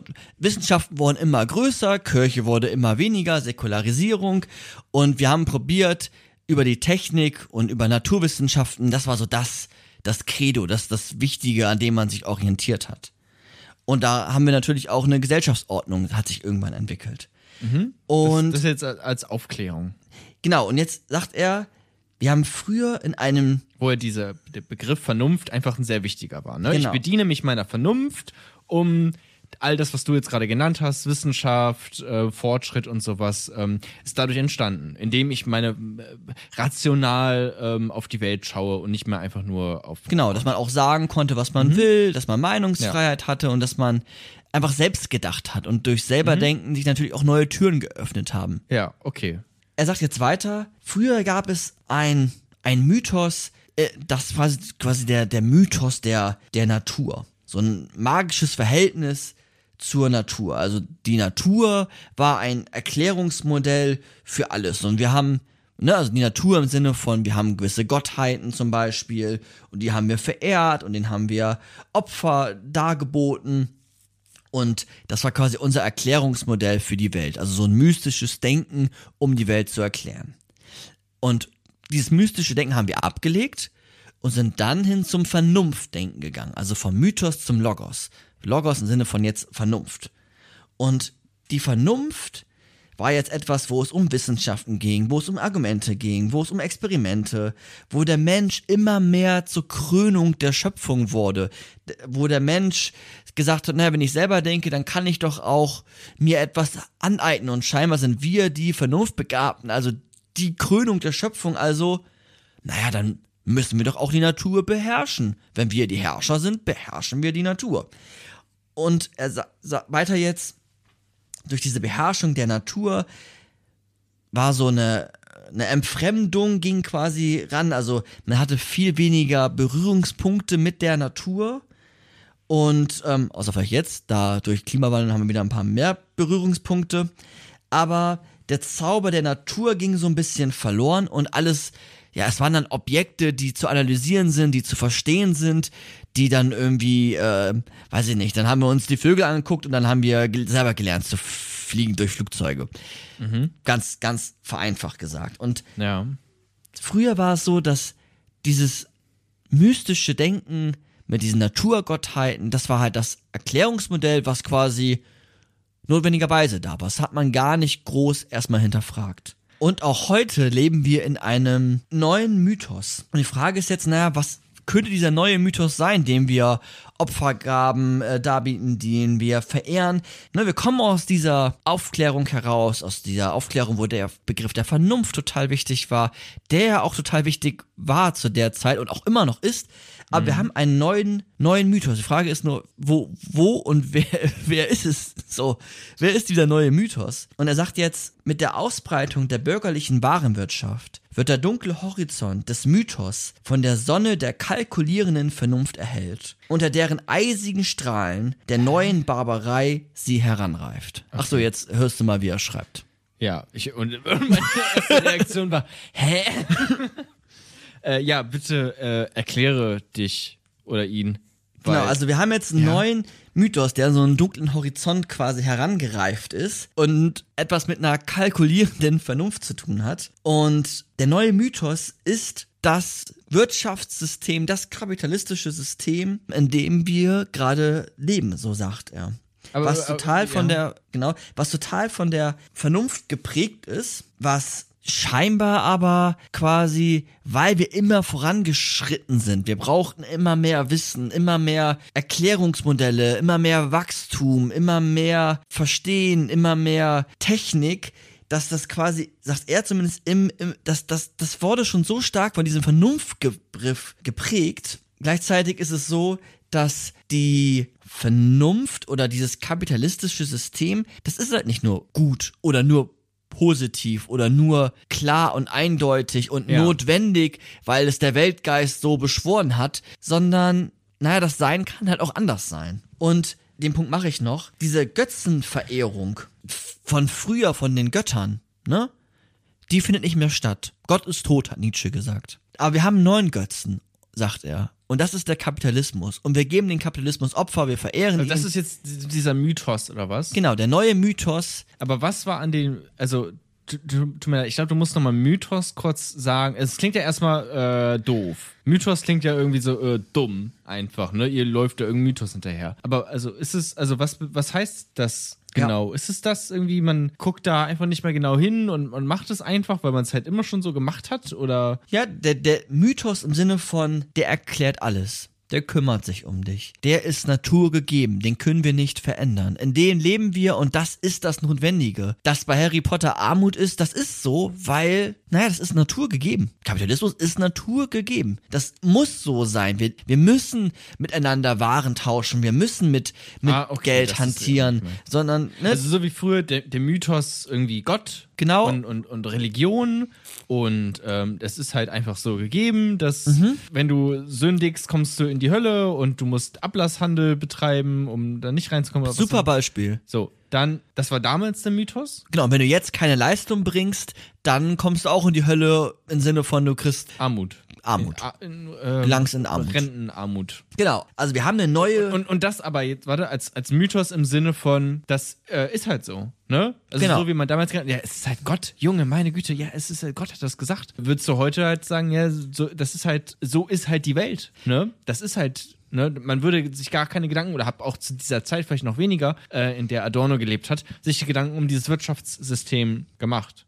Richtig. Und das, innerhalb der westlichen Welt. Richtig. Und dieses Wirtschaftssystem ist ja etwas, was sich der Mensch ausgedacht hat, so, ja. und was halt gespeist wurde aus der Vernunft. Und die Vernunft dann im Sinne von, wir wollen mehr und ähm, mehr Leistung, mehr Wissen, mehr Technik, mehr, mehr, mehr, immer weiterdenken quasi. Und daraus resultierte dann, oder das ist zumindest mit drin angelegt, nicht, ne, also das hätte auch anders sein können, aber scheinbar ist es da mit drin angelegt, dass der Zweck immer wichtiger wurde. Wir richten unsere, unsere Vernunftbegabung als Menschen auf dieses System und das hat uns so ergriffen, dass das Überhand genommen hat und quasi, ja, eine ne Götzenverehrung langsam äh, stattfindet. Und Kapitalismus jetzt im Sinne von, ne, das könnte man jetzt auch jetzt ewig versuchen zu definieren, vielleicht auch mit so einer negativen Dialektik, aber im Sinne von freier Markt, ne, da haben wir wieder den Begriff der Freiheit. Wo kam kam daher vorher? Aus der, ne, aus der Aufklärung, aus der Vernunft. Ach so, ja. Da, ne, Freiheit war das Wichtige.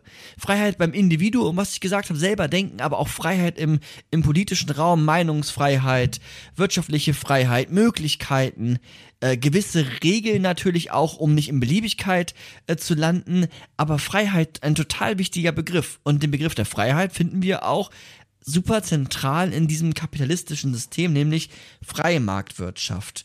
Ähm, die Kraft des Marktes, die Kraft des Fortschrittes, durch Wachstum, durch Innovation ähm, schaffen wir Gewinn, Profit, Warengesellschaft, Beschleunigung, Konsum, Konsumklassen vielleicht auch oder, oder Klassen. Ne? Die einen haben mehr Geld, die anderen haben weniger Geld. Und jetzt ist es so, dass wir, wenn wir dann da, davon, davon sprechen oder das, oder das so versuchen, so klar zu definieren, dann schaffen wir Identitäten.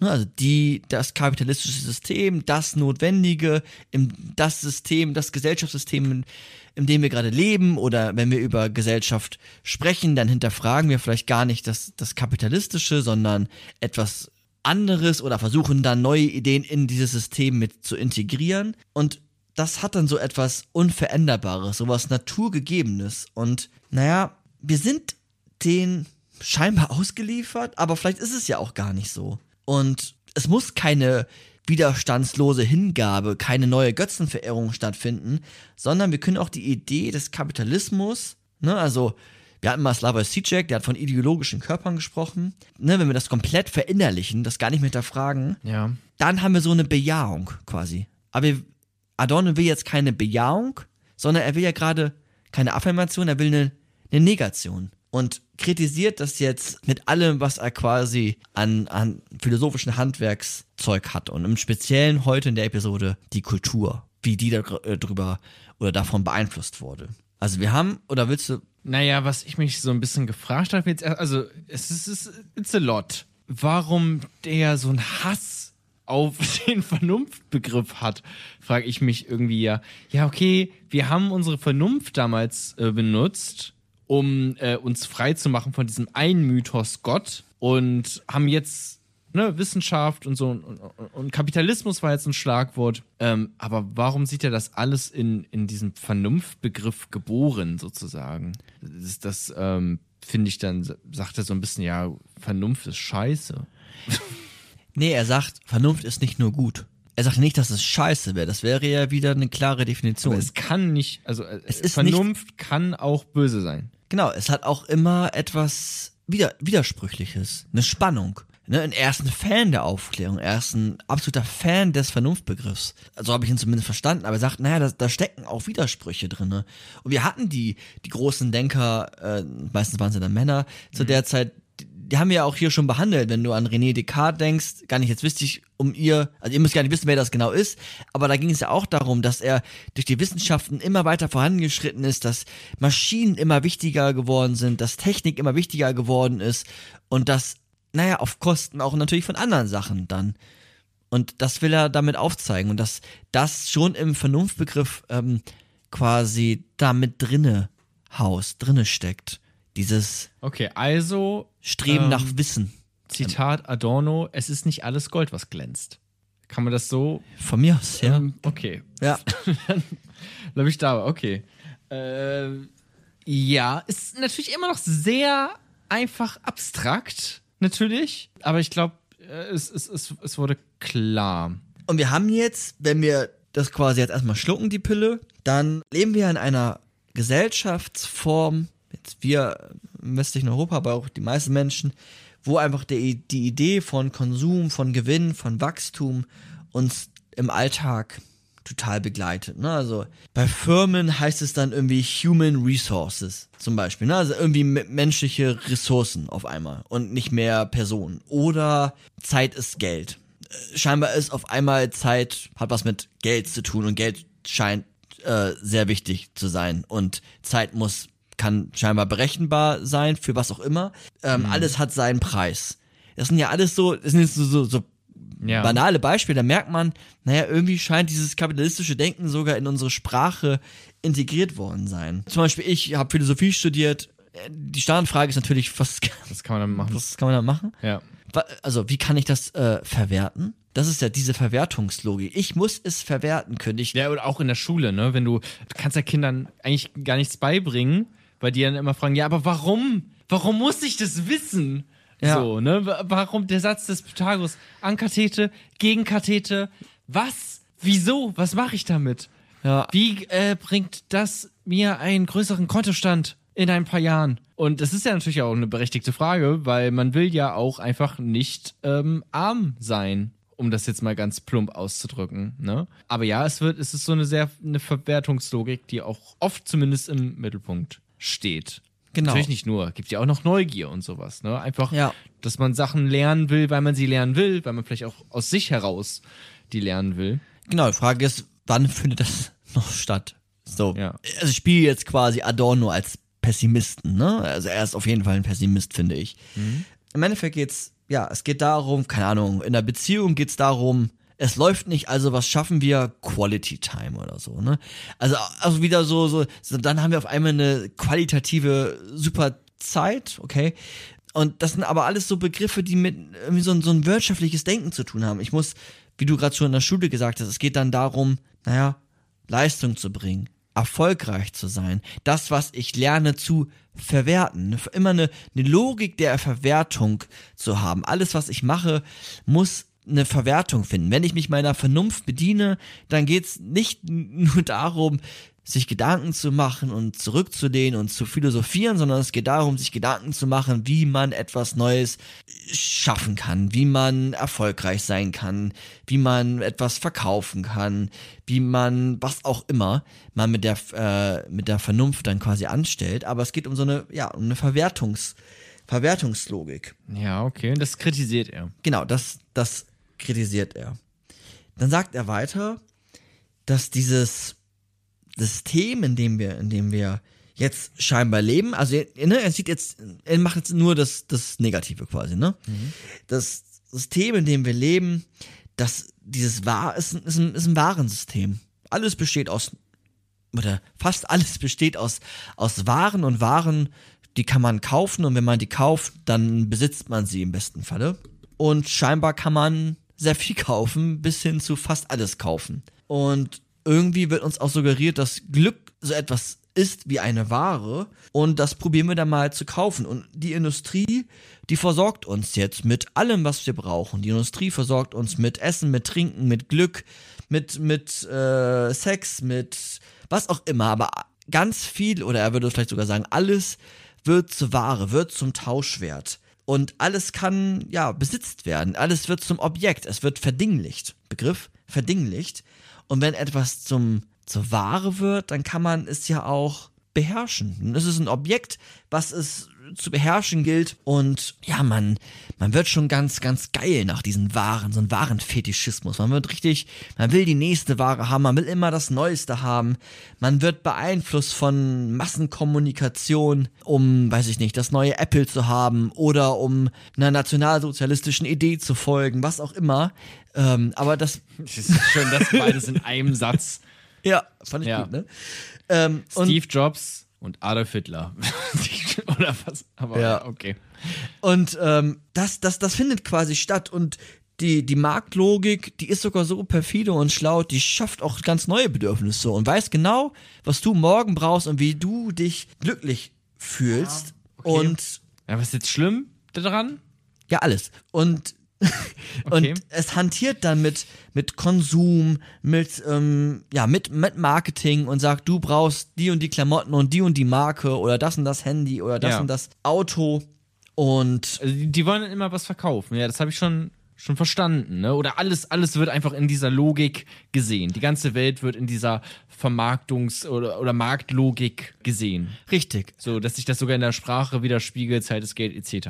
Genau. Und auch die natürlichen Bedürfnisse, die wir haben, wie Geborgenheit, Zuneigung, Liebe, wird innerhalb so einer Produktionslogik, quasi so einer Verwertungslogik eingefangen. Und dann versuchen wir mit über zum Beispiel jetzt Tinder ähm, Liebe zu vermarkten durch durch Algorithmen. Ne, jetzt auf, auf die neuere Perspektive quasi geschaut. Ja, schaffen wir ein gewisses Ranking und du, wenn du jetzt dir Tinder installierst, dann würdest du, wenn du ein paar Mal äh, gewischt hast nach links und rechts, würden dir auch irgendwann nur noch, keine Ahnung, wenn du immer nur Akademiker geliked hast, dann werden dir auch nur noch AkademikerInnen angezeigt. Und dadurch hat natürlich die Markle Marktlogik einen totalen Einfluss auf, ja, auf dein, auf dein, auf dein Leben, auf dein Glück, auf deine, auf deine Liebe und ganz viel findet da, ja, es findet eine Verwertung statt. Also wir gucken uns an, die natürlichen Bedürfnisse, die künstlichen Bedürfnisse, Hauptsache irgendwas wird gewollt und das speisen wir ein in die Marktlogik. Und ähm, es geht um, um Profit. Und es geht um die, und jetzt der Begriff, um die instrumentelle Vernunft. Aber ich habe das nicht ganz verstanden. Wenn ich auf Tinder swipe,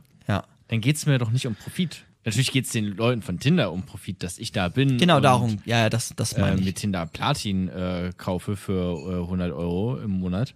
Ja. Aber, okay, aber mir geht es ja nicht um Profit. Ja, dir geht's dann in dem Moment um ein natürliches Bedürfnis und dieses Bedürfnis wird eingespeist in die Marktlogik. Ja. Und dann gibt es einen Anbieter, der dir anbietet, das Bedürfnis zu erfüllen. Und das macht er im Sinne ähm, ganz klassischer marktlogischer Verwertungslogik. Der guckt sich Zahlen an und äh, spuckt neue Zahlen raus und verdient damit sein Geld. Okay, ja, und ich benutze dieses Medium. Ist es so ein bisschen The Medium is the Message Ja. mäßig?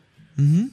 Äh, okay, also ich bin einfach, ich bin einfach Teil von so einer, ob ich jetzt will oder nicht, Teil von so einer Marktlogik, Ja, genau. Und die einfach das beeinflusst. genau. So, es ist nicht mehr dieses vermeintlich freie, wenn man auch so will. Ähm, ich gehe in eine Bar und mal gucken, was passiert oder sowas. Oder man spricht wen auf der Straße an oder sowas, ne? Was ja nicht irgendwie in, in so einer Marktlogik gefangen ist, sondern da ist, da ist man das halt sehr. Ja, erstmal, erstmal, ich, genau, ich kann es so stehen lassen. Und wir haben ja jetzt diesen Vernunftbegriff. Jetzt müssen wir nochmal diesen, diesen Turn nochmal wieder Ja, das finde ich aber gut, weil ich habe mich die ganze Zeit gefragt, so, wa- was hat das jetzt mit dem Vernunftbegriff zu tun, was wir da vorher die ganze Ja. Zeit mit der Dialektik und so. Ja, also wir haben jetzt quasi diese ganzen Bereiche, die, die, die ich gerade so ein bisschen aufgemacht habe. Ja. Die sind alle, so Adorno, geprägt von der Vernunft. Nämlich einmal haben wir diesen, diesen wunderschönen Vernunftbegriff auf der einen Seite mit, mit Kant und was auch immer, aber wir haben auch so eine instrumentelle Vernunft. Wissenschaft. Und Wissenschaft und Selber selber, und Mündigkeit und, und Mut haben, sich seines eigenen Verstandes zu bedienen. Ne? Und zack, sind wir in der instrumentellen Vernunft. Und wir merken, oh, wir bedienen uns unseren eigenen Verstand. Naja, da macht ja, oh, das, das hätte ich schon ganz gerne. Und dann gucke ich mir das an und dann, dann findet so etwas statt wie so ein, ja, ganz rationales Denken, was immer auf den Zweck gerichtet ist, wo immer die Mittel egal sind, Hauptsache der Zweck wird erreicht, wo eine geringe Reflexion dann auch nur noch angesetzt ist, eine geringe, äh, ring, geringe Form der Kritik, sondern es geht um, ich kann es schaffen, also schaffe ich es auch. Ich verwerte das, ich, ich mache es, weil ich es machen kann. Okay, warte.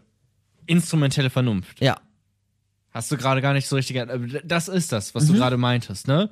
Instrumentelle Vernunft. Mhm. ja Ich genau, also, Bediene mich meiner Vernunft, ja, dieses äh, rationale, clevere Denken, was, wo, wozu wir ähm, begabt sind. genau, über den Horizont Sind. hinaus eigentlich, ja. Das nutze ich, aber ich denke mir gar nicht, hm, äh, wie könnte ich die Welt verbessern? Was gibt's vielleicht noch anderes außer Kapitalismus oder so? Oder hm, könnte ich Geschlechtlichkeit anders denken oder was auch immer?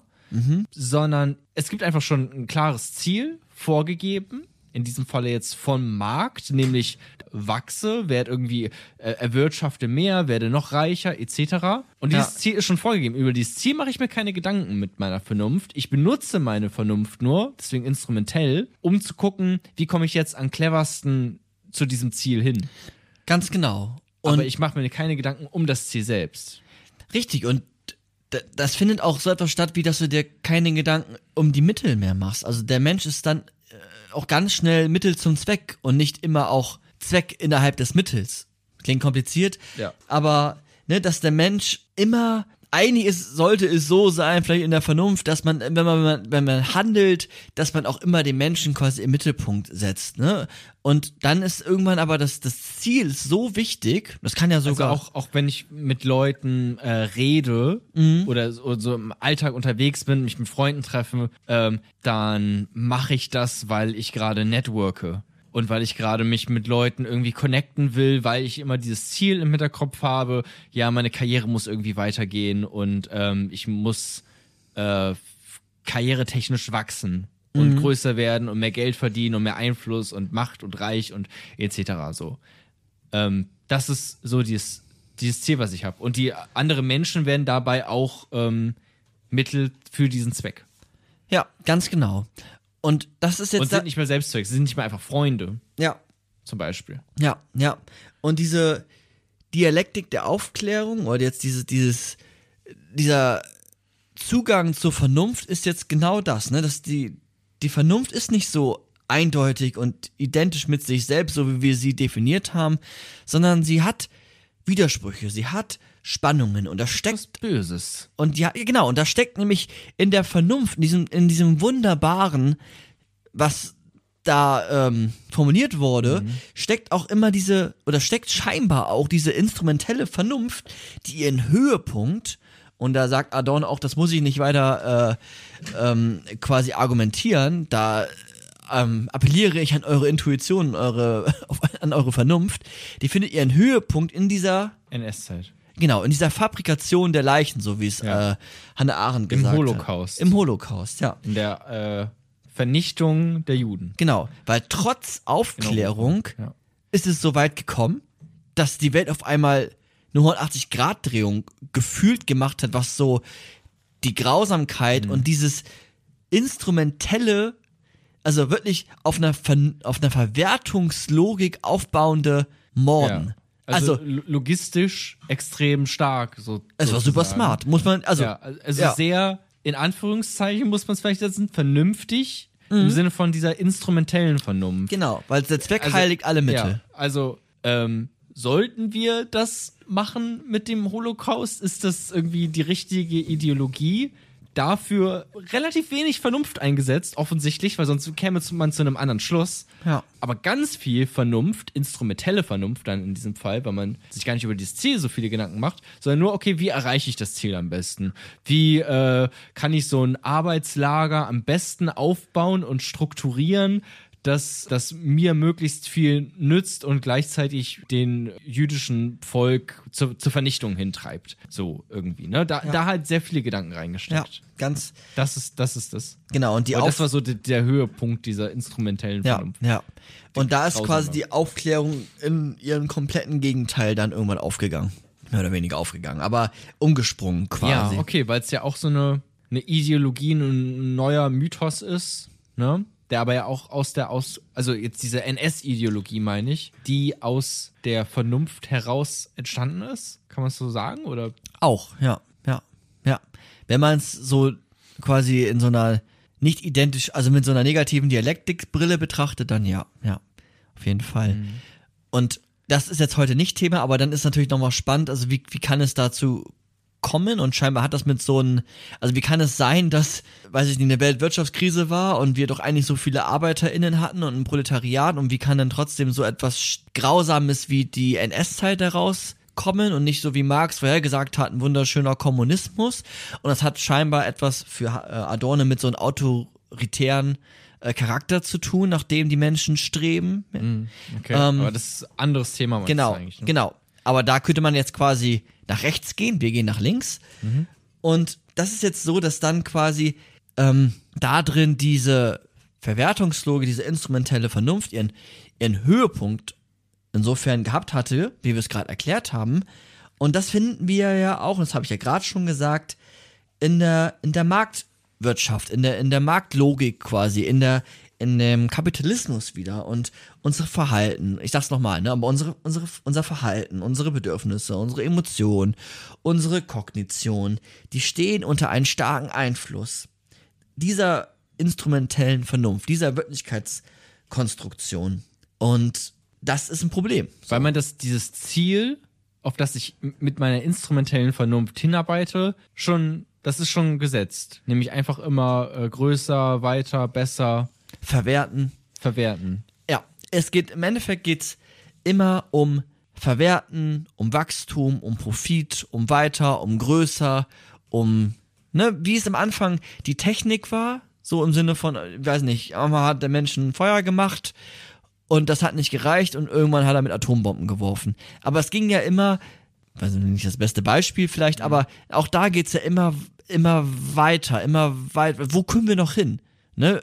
Oh wow, wir können jetzt äh, mit der Dampflok fahren. Wow, jetzt können wir mit dem Auto fahren. Wow, jetzt können wir mit der Rakete zum Mond fliegen und so und und, und so weiter und so weiter. Wie können wir unser Wissen immer, immer mehr ähm, verwerten? Und diese Verwertungslogik hat wirklich einen Einfluss auf dein, und jetzt werden wir individuell, auf dein Leben.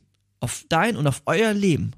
Und sogar auf den Ort, der doch eigentlich der heiligste ist, so sagt Adorno, der heiligste Ort, der nicht einer Verwertungslogik unterworfen ist.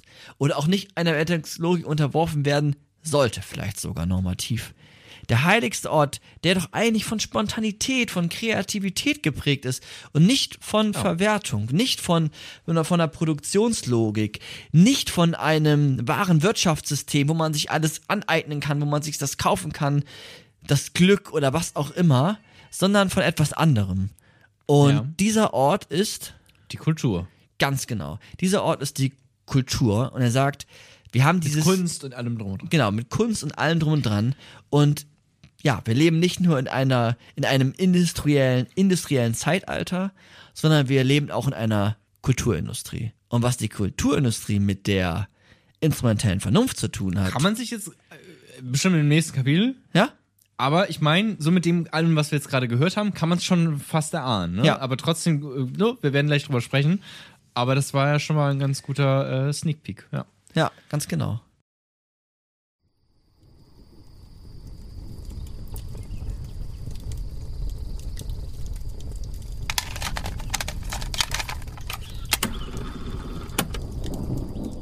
Kapitel 3 Die Kulturindustrie.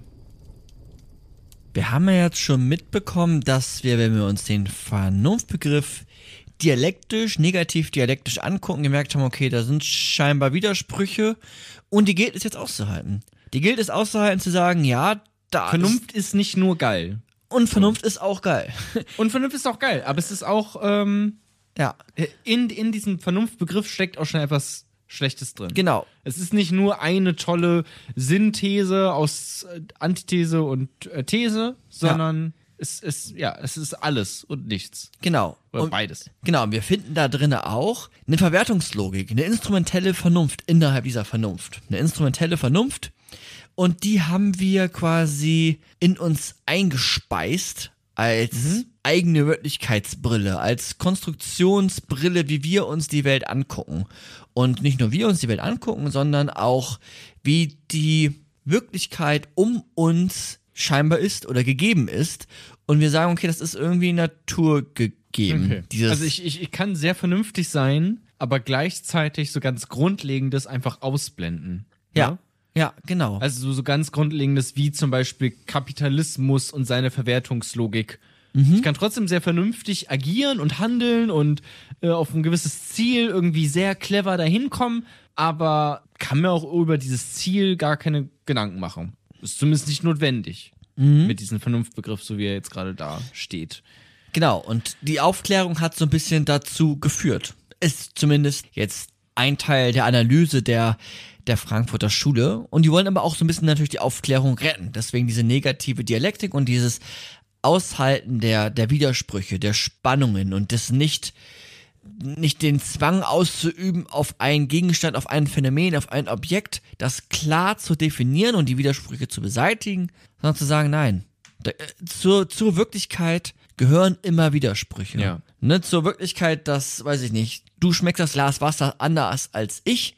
Das sind vielleicht auch Widersprüche mit drinne und die gilt es auszuhalten, um dem näher zu kommen, was das Glas Wasser ist. Und diese Widersprüche haben wir jetzt ja beim Vernunftbegriff. Wir haben noch so ein bisschen erläutert, dass das auch mit dem kapitalistischen System zu tun hat und mit diesem Industrieapparat, in dem wir uns bewegen. Und jetzt ist es ja sogar so, dass Ich noch, äh, noch ganz kurz, noch einmal kurz zurück. ja, weil mir gerade noch so ein Beispiel einfiel Mhm. im Kopf, wo ich gerade drüber nachgedacht habe. Ich will wissen, ob das richtig ist an dieser Stelle oder nicht. Gibt ja dieses einfach, weil du auch meintest, okay, Definition. Das Mhm. ist so irgendwie was, was vorher wichtig war, auch in der Aufklärung und so, oder, oder bei äh, Hegel wichtig war. Etwas Absolut. klar positiv zu definieren. Mm, Und manche Dinge kann man aber einfach nicht definieren und das ist vielleicht auch ganz praktisch oder einleuchtend, ähm, wo es halt keine klare Grenze gibt. Ne? Also wann ist ein Feldweg ein Feldweg? Ne? Wie oft muss man über ein Feld rüberlaufen, bis man sagen würde, okay, das ist jetzt ein Weg? Ja. Ist das auch sowas, wo man nicht sagen würde, okay, das, das ist jetzt so, sondern da, da sieht man dieses, äh, diese Spannung. Ja, vielleicht ein, noch ein paar mehr Schritte, dann ist es Weg genug, aber vielleicht reichen auch schon weniger. Man kann das gar nicht so klar nennen. Man nimmt es einfach wahr als das, was es ist. Ja, genau. Oder was ist irgendwie Jona? Wer ist das eigentlich? Und scheinbar ist der auf der einen Seite so und so und auf der anderen Seite so und so. Und das sind irgendwie auch Widersprüche. Keine Ahnung, auf der einen Seite egoistisch, auf der anderen Seite total mitfühlend und sozial.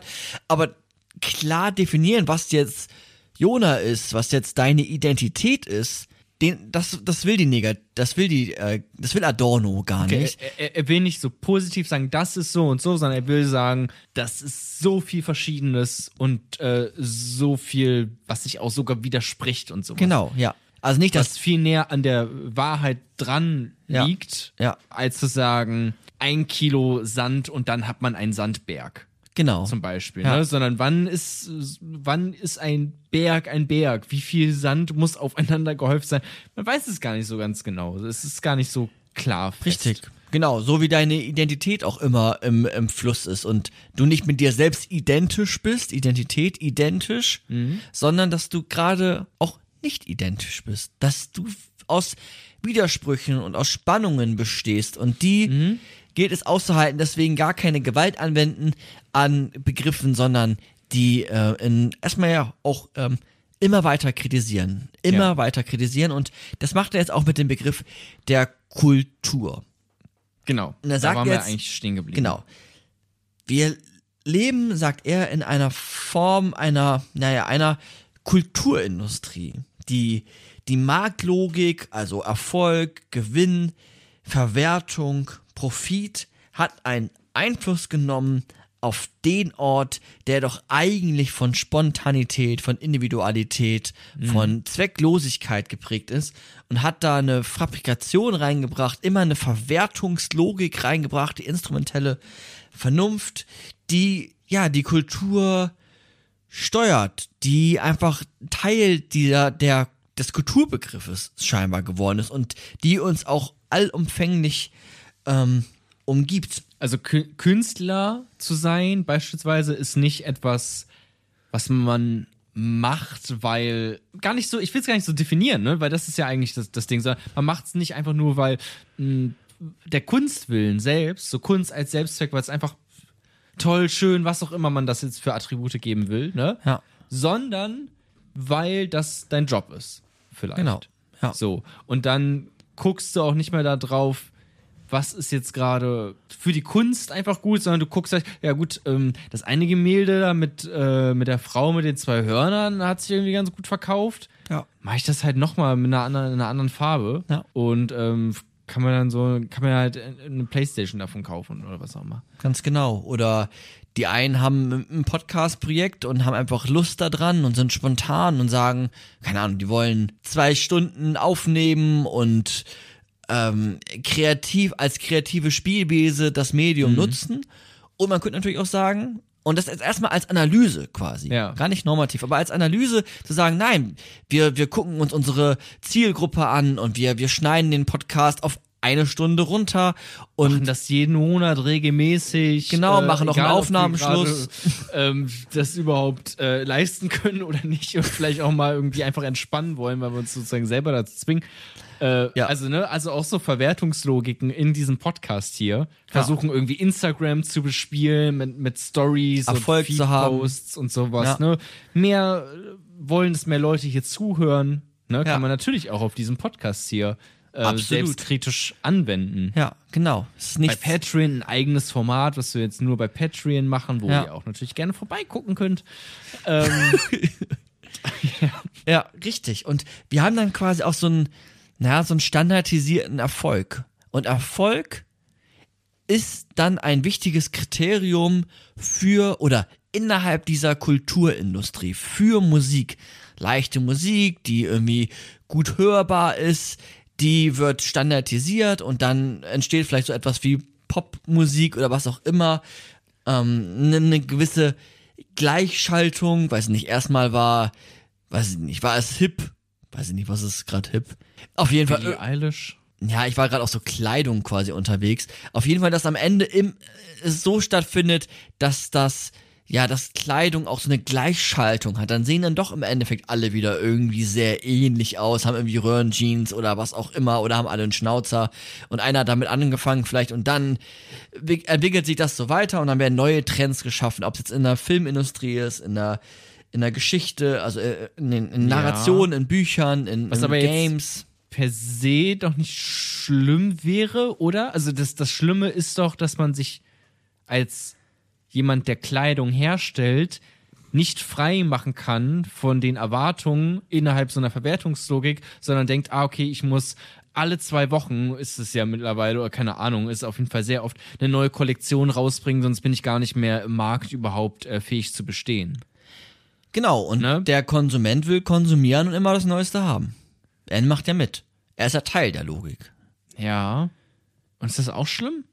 Es ist zu Macht er kritisch. sich auch abhängig dann von irgendwas? Ist er nicht. Ja, das werden wir jetzt auch weiter ausführen, aber genau, er ist, er ist Teil dieser, dieser Marktlogik, dieser Verwertung von etwas, dieses Anhäufen von etwas, dieses Teilhaben von etwas, diese, Stützt es auf jeden der Fall. stützt es, die künstlichen Bedürfnisse nimmt er wahr ähm, und er, er konsumiert so. Er- Im Endeffekt kon konsumiert er und ähm, naja, man, ne, also er kritisiert jetzt die Kultur als doch eigentlich freier, als letzter freier Ort, wo es vielleicht noch so waschechte Aufklärung eigentlich stattfindet, wo man sich seiner, seiner Vernunft und seiner Kreativität bedient, so ein bisschen übertragen gesagt, und merkt jetzt, Ja. Weil naja, sich das ja auch verkaufen muss. Sonst kannst du es ja gar nicht machen. Ne? Ja, genau.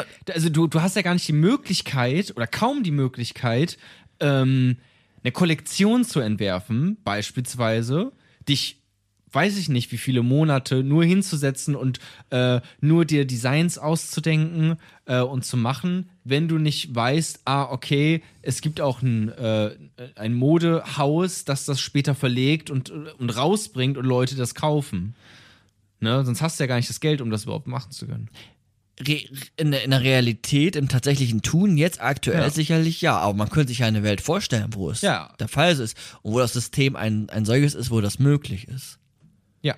Ne, also nicht, dass man dann wieder in so determinierten, so naturgegebenen, absolut klaren Vorstellungen Nee, nee, landet. ich meine nur, das genau. ist auch so ein Grund, warum man auch schnell in sowas reinkommt, in so eine Genau, alles ist davon umgeben. Weil du, Ja. naja, je besser auch dieser Podcast, der hier funktioniert, ne? je mehr Leute hier Ja. zuhören Ja. und wir dann Werbung äh, machen können beispielsweise und dafür Geld bekommen, desto einfacher fällt es uns ja auch, diesen Podcast dann zu machen. Ja, absolut. So.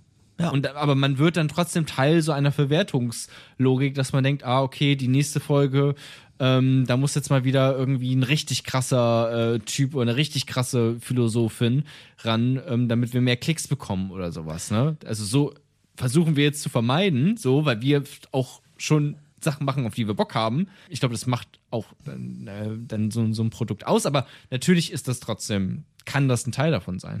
Absolut. Und man orientiert sich natürlich auch an, immer an die oder den, der schon erfolgreich war. Im, im, im Podcast-Genre orientiert man sich an der oder den, die vielleicht schon mal erfolgreich waren und guckt, okay, wie machen die das? Oder auch, ähm, man kann das ganz gut sehen in, in so, wenn es um Filmförderung oder sowas geht, naja, was wird dann gefördert? In, in, der- also im besten Fall gab es vorher schon mal ein erfolgreiches Buch darüber, keine Ahnung, Tribute von Panem. Und dann findet das eine viel leichtere Filmförderung oder Kulturförderung, naja, weil es zu verwerten ist, weil es Geld einspielen muss, notwendigerweise. Also Buchverfilmungen sind immer gut, äh, wenn etwas, weiß nicht, erfolgreich war, Star Wars 1, dann wird es auch schneller ein Star Wars 2, 3, 4, 5, 9 geben als ein neues, einen neuen Film, eine neue Idee. Das, die haben es grundsätzlich erstmal schwieriger oder müssen dann irgendwelche Referenzprodukte oder Bilder anbieten, wo man sich vorstellen kann, ah, so wie Star Wars, aber unter einem anderen Namen. Okay, dann gibt's auch, auch Geld, so. Weil es unter der Verwertungslogik ähm, quasi, oder weil es die bedienen muss, diese instrumentelle Vernunft.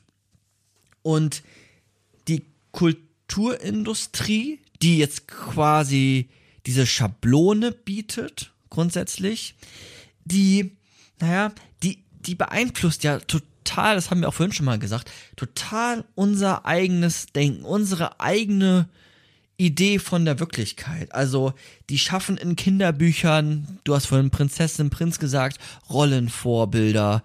Die schaffen in, äh, in Filmen Ideen von, von, von Klassen, von Armut. Die, ähm, ja, schaffen einfach durch Filme, durch Bücher, durch Geschichten, durch Musik eine Wirklichkeit, wie wir sie tatsächlich wahrnehmen, an der wir uns orientieren, wo wir auch, äh, weiß ich nicht, Vorbilder haben. Und das schafft diese Kulturindustrie und versetzt damit den, der da gerade zuschaut, den Rezipienten, ähm, naja, in so eine Passivität. Der kann einfach da sein und gucken, was die Industrie dir anbietet, sich dann da auch etwas aussuchen, sicherlich. Aber naja, im Endeffekt gibt's ja alles. Glück wird's da schon geben, was auch immer ich gerade brauche, es wird irgendwo da zu finden sein und gerät in eine Passivität und muss gar nicht mehr im Sinne von einer Kreativität selbst irgendwie aktiv oder aktionistisch oder offen gegenüber seiner eigenen Spontanität sein, sondern gerät ganz schnell in so eine, in so ein, ja, in ein, in ein Konsumieren. Also die Kulturindustrie schafft es, dass du selbst beispielsweise deine Fantasie gar nicht mehr verwenden musst.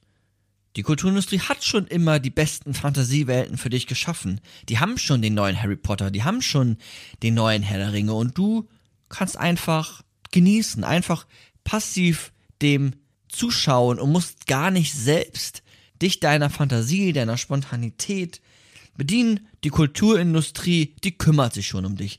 Die weiß, was du brauchst und die ist schon für dich da und Das ist ähm, aber auch nochmal eigentlich gerade einfach ein ganz neuer Aspekt auch, ne? Mhm.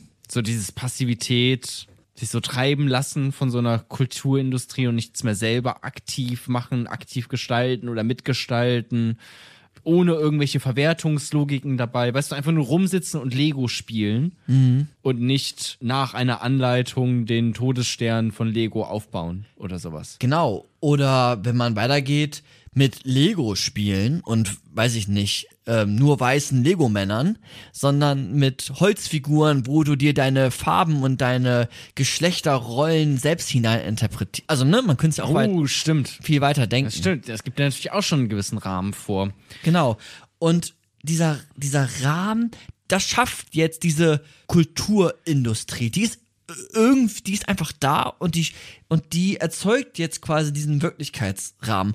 Und die reproduziert immer sich selbst. Es geht immer um Verwertung. Es geht immer darum, dass die aktuelle Gesellschaftsordnung, wie wir sie haben, zu reproduzieren. Und deswegen wundern wir uns auch gar nicht, dass bei Harry Potter Armut ist, wie wir am Anfang die Frage gestellt haben, sondern es ist einfach, ja, es ist der Status quo. Da drin leben wir. Das ist unsere Gesellschaft. Das kennen wir, damit kennen wir uns aus. Und der Film zeigt uns nur noch das, was wir eh schon kennen. Und wir machen uns gar keine Gedanken, warum nicht auch man das wegzaubern könnte, weil das brauchen wir doch. Wir brauchen doch Armut, damit wir auch Reichtum haben können. Wir brauchen doch auch Klassen, damit man aufsteigen kann. Aber wir brauchen auch Leid, damit man Glück erfahren kann. Aber meint er auch, dass das zusammenhängt, was wir jetzt da alles gesagt haben? Also im Sinne von, dachte ich jetzt gerade so, ich produziere einen Film, der schon so ist, wie das, was auch alle Leute kennen, ne, mit, und da ist dann Armut einfach, einfach so existent, ohne dass es groß thematisiert wird. Ich mache das einfach so, mache ein paar Zauberer rein und so. Es ist eigentlich alles sehr einfach und man kann es einfach leicht passiv konsumieren. Es ist auch immer das Gleiche, ob die jetzt zaubern können oder ob die Ja. mit Geld sich was kaufen. Ja. Und das mache ich auch so, weil ich weiß, ah, okay, das ist auch, das verkauft sich auch gut. Ja. So. Genau. Und Und, es deswegen- erhält dieses System von, ich kann etwas verkaufen. Also es erhält das kapitalistische System. Das schwingt quasi mit. Das ist jetzt Ich meine, keine bewusste Auch Entscheidung. von, also andere Sachen wären auch einfach vielleicht zu anstrengend. Mhm. Weißt du, nicht jeder guckt sich ähm, Odyssee im Weltraum 2001 äh, oder sowas an. Haben Ja. viele gesehen, aber trotzdem. Das ist was anderes, vielleicht, weil es einfach schwerer ist zu verkaufen, verkauft zu bekommen. Und deswegen wird auch sowas seltener genau. produziert. Ja. Also auch so ein Teufelskreis. Genau. so- Richtig, ja. Ganz, ganz genau. Und ja, wir haben äh, dann immer diese gleichen äh, Heldengeschichten, ob sie jetzt bei Harry Potter, Herr der Ringe oder bei Star Wars sind. Und dann geht's dann immer um, weiß ich nicht, um eine Revolution von Einzelnen, um die dann, weiß ich nicht, das System sich dann wiederholt, wie bei äh, König der Löwen, wie du es am Anfang gesagt hast. Ja. Das fand ich eigentlich ganz, ganz passend. Und diese Kulturindustrie, die schafft dann ja durch Filme, durch Musik immer wieder das Verständnis darüber, dass wir so etwas haben wie Klassen, dass wir so etwas haben wie, wie Armut. Und die ersetzt dein eigenes Denken. Du guckst dann dir das an und nimmst das wahr und dann schwingt das so mit und du machst dir vielleicht auch gar nicht so konkrete Gedanken, aber es beeinflusst natürlich dein, dein Denken. So wie du mit, wenn du nur mit weißen Lego-Männern spielst dein Leben lang, dann beeinflusst das dein Denken einfach kon Ja. konkret. Und naja, die Welt kann halt auch anders sein, ne? Und das, das hat Adorno, das haben wir ja vorhin schon gesagt. Es, es, warum kann die Welt nicht auch eine, eine, eine andere sein, eine vielleicht sogar bessere sein? Und dafür müssen wir halt aktiv werden und mitdenken und selber denken und auch, ähm, naja, erstmal diese Verwertungslogik kritisch wahrnehmen und betrachten und auch ansprechen. Es geht eigentlich erstmal um das, um das Ansprechen und dieses aktuelle System nicht als einzig denkbares, als einzig denkbaren Zustand zu sehen, sondern in so einer ja, negativen Dialektik, dass das auch ähm, sicherlich Positives hat, aber auch einiges Negatives und es besteht aus Widersprüchen und das erstmal zu kritisieren. Es geht um das Kritisieren des ähm, der, der Kulturindustrie. Bleiben wir erstmal bei Kulturindustrie. Es geht um das Kritisieren der Kulturindustrie, um das Kritisieren von den Filmen Star Wars oder von unserem Podcast oder von irgendeinem Der aktuellen nur nach Musikstück. so einer Verwertungslogik funktioniert. Ja, oder auch immer ein Teil dessen ist. Sogar wenn du dich probierst, dagegen zu stemmen, ist es halt verdammt schwer. Du bist halt in diesem System immer noch drinne. Ja, ja, das ist das, was ich vorhin meinte mit, man muss, zum, man muss mindestens ein paar Filme auch verkauft bekommen, sonst kann man es gleich lassen. Ja. Gerade bei Filmen auch, ne? So, das, das kostet halt enorm viel Geld, einen Film zu produzieren. Ja. So. Ja, abso absolut. Frage, Also selbst wenn du dann mal einen Film machst, unabhängig von, von der Verwertungslogik und stellst ihn einfach auf YouTube, so, und lässt die Monetarisierung aus oder sowas, ne? Machst das vielleicht einmal und danach nicht nochmal, weil Ja. du dann kein Geld mehr hast. genau, und Filme wurden ja auch immer teurer. Es musste ja auch immer alles wachsen. Und mehr Wachstum, mehr Profit. Ja, das stimmt, ja, stimmt auch. Einfach auch noch sowas, was man im Hinterkopf hat, ne? Also worüber man sich auch keine Gedanken macht. Wenn ich schon einen Film mache, dann soll der auch geil aussehen und sowas. Ja, genau. Es ist wie bei, also CGI, ist, also ne, die Animationen, die, die, die, die Mhm. da stattfinden, die sind halt schweine teuer. So wie bei den Film Tenet, wo die gesagt haben, es ist billiger, eine Boeing 747 wirklich in ein Haus da in so ein Dings reinfahren zu lassen, explodieren zu lassen, anstatt die zu animieren, weil Animationen so aufwendig sind und so teuer geworden sind. Aber da findet halt immer so eine Verwertungslogik statt und auch halt eine eine Reproduktion unserer Wirklichkeit, dass wir die ja als, als naturgegeben sehen. Das kapitalistische System, wenn man sich darüber Gedanken macht, dann, dann, ja, was dann? Dann ist man verrückt oder was auch immer. Es, das ist einfach das, da, darin müssen wir scheinbar leben. In so einem Waren und Tausch und Profit und Wachstum und Eigentum oder was auch immer alles dazugehört. Aber er betont jetzt auch schon sehr das Negative, die so einer Kulturindustrie, ne? Also ich meine, er würde ja vermutlich trotzdem auch sagen, wenn man ihn ernsthaft fragen würde, so eine negative Dialektik, Dialektik, also dass das auch beides innerhalb, also ich meine, diese Ja, der Kulturbegriff hat beides in sich, ja. Er würde die Kultur, glaube ich, er ist da ja auch vorsichtig. Er ist halt jemand, der erstmal kritisiert. Naja, genau, deswegen, so habe ich ihn jetzt auch verstanden. Ja. Aber trotzdem wäre, wenn man jetzt noch was Positives finden will, gibt ja auch tolle Filme, die im Kino laufen und verwertet werden, kulturell, Ja, industriell. würde alles schwierig finden, trotzdem. Ja, können wir, er, er, können wir er mit, hätte, aber es hat ja auch was, was Positives. Ja. Es gibt doch auch Filme, die den Kapitalismus kritisieren. ja, aber mit dem Instrument des Kapitalismus. Also ich kann die beste Kritik formulieren, aber wenn Ja. sie am Ende trotzdem ganz viel Geld einspielt und darauf aus ist, sich vorher schon irgendwie gut überlegt, Ja, was genau, kann ich verkaufen. das ist so ein bisschen die Frage auch dann der Intention, ne? so wie wir jetzt hier sitzen. Genau. Wenn wir jetzt hier sitzen und sagen, okay, nur, wir machen jetzt nur Adorno, weil wir wissen, äh, alle Leute haben uns geschrieben, die wollen unbedingt Adorno hören. Äh, Leute schmeißen uns Geld hinterher, weil die nach dieser Adorno-Folge, äh, weil die die unbedingt hören wollen. Ne? Und deswegen machen wir die jetzt. War auch Und so, ja. genau, sehr viel Geld bekommen wir. Nein. Äh, und deswegen, so gehen wir diesen ganzen Podcast an, ne? Und, und, und planen unsere Folgen nur danach und gucken nur, was jetzt am besten ankommt. Ne? Da, also das, okay. So, aber wenn wir jetzt einen Podcast machen und wir machen den, weißt du, das ist dann so ein bisschen diese Dialektik und machen den halt so, wie wir den gerne haben wollen, gucken aber gleichzeitig auch, dass er sich vielleicht auch irgendwie refinanzieren könnte und man halt, ja, auch das weitermachen kann. Ja. Weißt du, da- das wäre so diese Dialektik dabei, dieses, diese negative Dialektik, dass das sowohl das eine inne hat als auch das andere. Ja. Natürlich, Adorno kritisiert erstmal und zeigt nur dieses Negative auf. Ja. Ja, Aber man das kann's- kam mir nur gerade so im Kopf, Ja, ja, man- es ja einfach auch, ne, hat, hat äh, Sonnen- und Schattenseiten. Richtig. Und man kann sich ganz viel Mühe geben in diesem System, die Sonnenseiten dann vielleicht hervorzuheben, die so ein bisschen Hat er gesagt, es gibt kein gutes Leben im Schlechten? fast, aber damit werde ich den Podcast gleich beenden.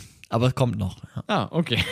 das kommt noch. Ich war mir gerade nicht ganz sicher, ob er es war. Oder? Ja, es kommt gleich noch. Ähm, genau, aber zweckfrei ist so, ein- so ne, wenn, wenn der Podcast hier möglichst zweckfrei und nicht instrumentell auf den Zweck Ja. ausgerichtet ist, dann ähm, umso besser. Genau, weil dann wäre es, wenn es mit einem Zweck, einem klaren Zweck schon ist, dann wäre es diese instrumentelle Vernunft und sonst wäre es vielleicht einfach nur die gute Seite der Vernunft. Genau. Ja, okay. Jetzt ist es ja auch gleichzeitig ähm, eine Systemkritik, eine Kritik des Kultursystems, die Kritik des Gesellschaftssystems. Ja. Und er sagt weiter, wenn er so analysiert, und das ist es ja, kritisieren ist, ist für ihn auch analysieren, also verstehen des Gegebenen, ist es so, naja, dieses Verwertungssystem, dieses Produktionssystem, das schnappt sich auch alles, was äh, irgendwie dagegen ist, schnappt sich das und speist sich quasi, nimmt das auf und dann verwertet es es wieder. Also wir haben manchmal auch vielleicht tolle Gegenideen, aber die werden dann genommen und dann schnell in das System integriert, damit das System erhalten bleibt. Also weiß ich nicht. Eine Zeit lang äh, war es, äh, oder vielleicht auch immer noch, aber wenn man so überlegt, äh, früher, vielleicht auch, vielleicht auch nicht früher, aber so, dass man in den Supermarkt gegangen ist und versucht hat, möglichst günstig einzukaufen und geschaut hat, das und das muss günstig sein. Und dann kamen so die ersten Bioprodukte auf. Man hat äh, gemerkt, ja, das ist irgendwie wichtig. Und sofort kam, der, kam die Marktlogik, hat dieses Label genommen und hat das dann quasi vermarktet, hat dann äh, mehr oder weniger Bio angeboten, hat das dann in, in diese Logik quasi eingespeist, ne? Oder von so einer persönlichen Haltung, von so einer vegetarischen, veganen Haltung wurde dann so ein, oder ist dann so ein Veganismus herangereift, wo Ja, man, man, macht, man macht's nicht mehr, weißt du, es, es sitzt, sitzt keiner in der Führungsetage beim Aldi und denkt sich, fuck, wie retten wir diesen Planeten? genau, Sondern die denken sich, das fuck, ist gerade hip, wie, ja, wie, wie nutzen wir diese, ähm, diese Bewegung, die gerade den Planeten retten Dieses will, Bedürfnis um, um, von den um unsere Menschen. Produkte weiterhin verkaufen zu können. genau, Ne, genauso wie ähm, Pride Month, wie da alle Genau. Unternehmen ihre ähm, äh, Flagge, ähm, äh, also nicht ihre Flagge, ihr, Filme ihr, machen, ihr, Amazon, Logo, alles. Ähm, mit dem mit der Disney, Pride Flag ja. ähm, äh, labeln.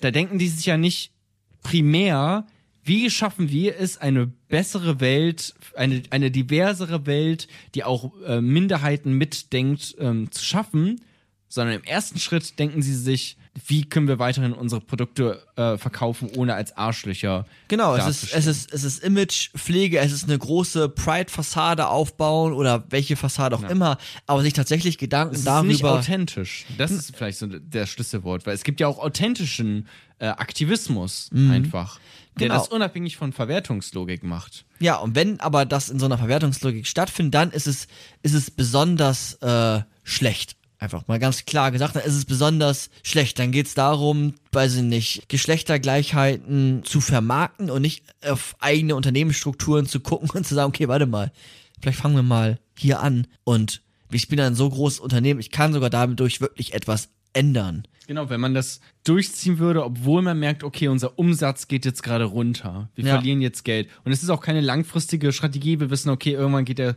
Cashflow wieder hoch, weil ähm, die Gesellschaft sich verändert oder sowas. Nee, Sondern man macht das aus Überzeugung, weil man denkt, okay, das ist die gute Sache. Ja, Macht kein Unternehmen. Unternehmen guckt auf die Zahlen. ja. Taktisch, kurzfristig oder halt strategisch langfristig. Genau. Oder wir haben vorher so eine Widerstandsmusik wie die Punkmusik und oh, die ist gegen das System. Das System reagiert, nimmt sich schnell die Punkmusik, schüttet da Geld aus und ähm, integriert das und schon haben wir bekannte äh, Punkbands und sie äh, agieren nach der Marktlogik und es geht um Wachstum, um Profit und ähm, schwuppdiwupps äh, ist der Widerstand hip und cool. Ja. Aber und, nicht und mehr- Diese, diese Kunst dann auch nicht mehr frei. Ja, genau, aber dann wieder zweckgebunden. Ja. Die wird jetzt nicht mehr sagen, hört auf, Musik zu kaufen oder sowas. Ja. Weil sie ja selbst gekauft werden will. Ja, genau. Ja. Und das geht halt immer, immer so weiter. Ne? Also wenn man irgendwie aus der Gaming-Industrie kommt, dann kennt man das auch. Am Anfang gab es so coole Indie-Studios, die tolle Ideen hatten, vielleicht so und mehr oder weniger zweckfrei einfach spontan ihre Kreativität ausleben wollten und dann wurde das immer weiter industrialisiert und dann gab es große Firmen, die dann die wieder aufgekauft haben und schupp ist es dann einfach nur noch, Ja. es ist ganz schnell so eine Produktionsverwertungslogik, die das beherrscht. Ne? Also von Punkmusik, von jetzt ist Gesundheit hip, von irgendwie kreativer Videoplattform YouTube bis hin zum Riesenkonzern Google, der durch Algorithmen und was auch immer, müssen wir jetzt gar nicht aus. Ja. Überall nur noch instrumentelle Vernunft. Genau, und alles beherrschen, wie so ein Totalitarismus, wie so ein Nazi-Scheiß. Also, Ja. also wirklich einfach alles beherrschen und diese Kulturindustrie nimmt alles so ganz langsam ein. Du fängst vielleicht als Podcast, wir beide fangen vielleicht als Podcast, ich bin jetzt mal gemein, ne? Ganz zweckfrei und kreativ an und wir haben voll Bock und ganz langsam kommt so diese Kulturindustrie und da müssen wir wachsam sein und frisst uns auf, frisst andere auf. Da, da ist es einfach zu, ist man zu analysieren und zu verstehen und auch zu kritisieren, wie man dann danach handelt. Das ist nochmal eine ganz andere Sache. Da gibt's jetzt auch keine äh, Antwort bei Adorno. Da müsste man sich andere der kritischen Theorie angucken. Adorno kritisiert und er sagt, durchs Kritisieren, durchs Verstehen rege ich Denkprozesse an und dann musst du handeln. Du sei, du bist der, die Vernunftbegabte. Bedien dich deiner und handel. Aber sei dir bewusst, dass die Welt immer auch aus so nicht identischen besteht und nicht so eindeutig ist und dass das kapitalistische System oder deine tollen YouTube-Videos gerade nicht nur zweckfreie Kreativität sind, sondern eingespeist sind in so eine Kulturindustrie. Und naja, gleich noch so, ne? Wir haben dann ja auch sowas wie so eine Vergnügensindustrie. Also als letzten Punkt, was so Industriebereiche angeht in dieser Kulturindustrie, dass ja, es geht alles nur noch um Witz, um, um Lachen, um, um Glück, um möglichst wenig Schauplätze zu liefern, sich wirklich politische Gedanken zu machen. Und dann sagt er auch so etwas, überall ist, ist Comedy, überall ist, ist, ist Fun oh Fun. Und naja, eigentlich ist doch die Wirklichkeit auch nicht nur Comedy, sondern auch sehr viel Leid und, und auch andere Aspekte sind wichtig. Und pass auf, wenn du dich nur bei, keine Ahnung, jetzt Netflix mit den und den äh, oder bei YouTube äh, mit den und den ähm, das schaust quasi, dass das immer eine Verzerrung auch ist. Also der fand auch wirklich so Comedy oder sogar, fand das schwierig. Ja, wobei Comedy ja auch, aber es ist auch einfach, weißt du, man darf auch mal lachen zum, zum Selbstzweck, aber man könnte ja auch sagen, Comedy gab ja auch Zeiten, wo einfach, also zum Beispiel Nachkriegszeit, ne, da wurde in Deutschland ja relativ wenig gelacht und die Leute waren einfach generell sehr ernst, ne, und dann kam Didi Hallervorden und Otto und sowas, ne, die einfach nur mal so für den Witz wieder Sachen gemacht haben, ne, das war nicht nur alles so politisches Kabarett oder sowas, sondern es war einfach nur lustig und man hat einfach nur das wieder ähm, kultiviert, lachen zu dürfen, also ja, genau, lachen überhaupt zu dürfen, so, ne, und, und nicht so, so steif und ernst zu sein, ne, also es hat auch etwas Positives, wenn man so will. Und ist nicht nur Unterhaltung so, sondern das ist auch etwas, was man ganz schnell wieder verlieren kann, Ja, theoretisch. richtig. So viel aus meiner Genau. Comedy-Expertise. Und gleichzeitig kann man sich dann auch wieder schauen, naja, im Endeffekt entstehen dann doch wieder Zielgruppen und äh, schablonartige Menschen, die es zu bespielen gilt, die, äh, die lustig gemacht werden müssen, damit es sich äh, verwertet. Und naja, die, die dann da gerade, äh, die, die angesprochen werden, sind dann die, die konsumieren, die einfach nur besitzen wollen, die haben wollen, die immer das neueste Spiel spielen wollen, die immer den, die neueste Serie gucken wollen. Ja. Ähm, und, und das kritisiert er jetzt. Und er sagt, diese Kulturindustrie, die beeinflusst einfach alles. Und das ist doch eigentlich dieser zweckfreie Ort. Ist doch eigentlich diese Kultur im Sinne von Kreativität, von Spontanität, die beeinflusst alles. Und das jetzt wieder Zitat. Da merkt man wieder, wie kompliziert er schreibt. Das Ganze ist das Unwahre. Er sagt, das Ganze ist das Unwahre, weil es ja das Ganze gar nicht geben kann. Ne? Also hinter dieser instrumentellen Vernunft gibt es ja auch alternative Wirklichkeiten. Also das Ganze ist auch immer unwahr. Das ist nicht das Wahre. Das Ganze ist nicht das Wahre, sondern das Ganze ist das Unwahre. Wir haben Möglichkeiten, das Sein auch anders zu gestalten, wie wir es auch immer schon versucht haben, anders zu gestalten. Das Wahre ist nicht immer das aktuell Gegebene, sondern, also, was heißt denn das Wahre? Es ist immer Widersprüche, Antithese, Synthese. Da, Ja, daran hat es mich nämlich auch Genau. gerade wieder an dieser di negativen Dialektik. Genau, da, darauf, um da nochmal den, den Bogen Ah, okay. quasi zu spannen, da, darauf will er hinaus. Und gleichzeitig ist es so, wenn wir natürlich in diesem, Also das, das, das Ganze im Sinne von, so wie wir es vorhin hatten, eine Definition. ja, oder das System oder genau, unsere Ja. Wirklichkeit, ja, Ne? das Sein Das- kann auch anders sein. Ja, also wenn ich jetzt Vernunft zum Beispiel äh, so definiere mit ja rational und äh, Wissenschaft und sowas, das ist nicht gleich das Wahre, sondern ähm, das, so wie wir es vorhin hatten, das hat ganz viele verschiedene Aspekte und die gehören alle dazu.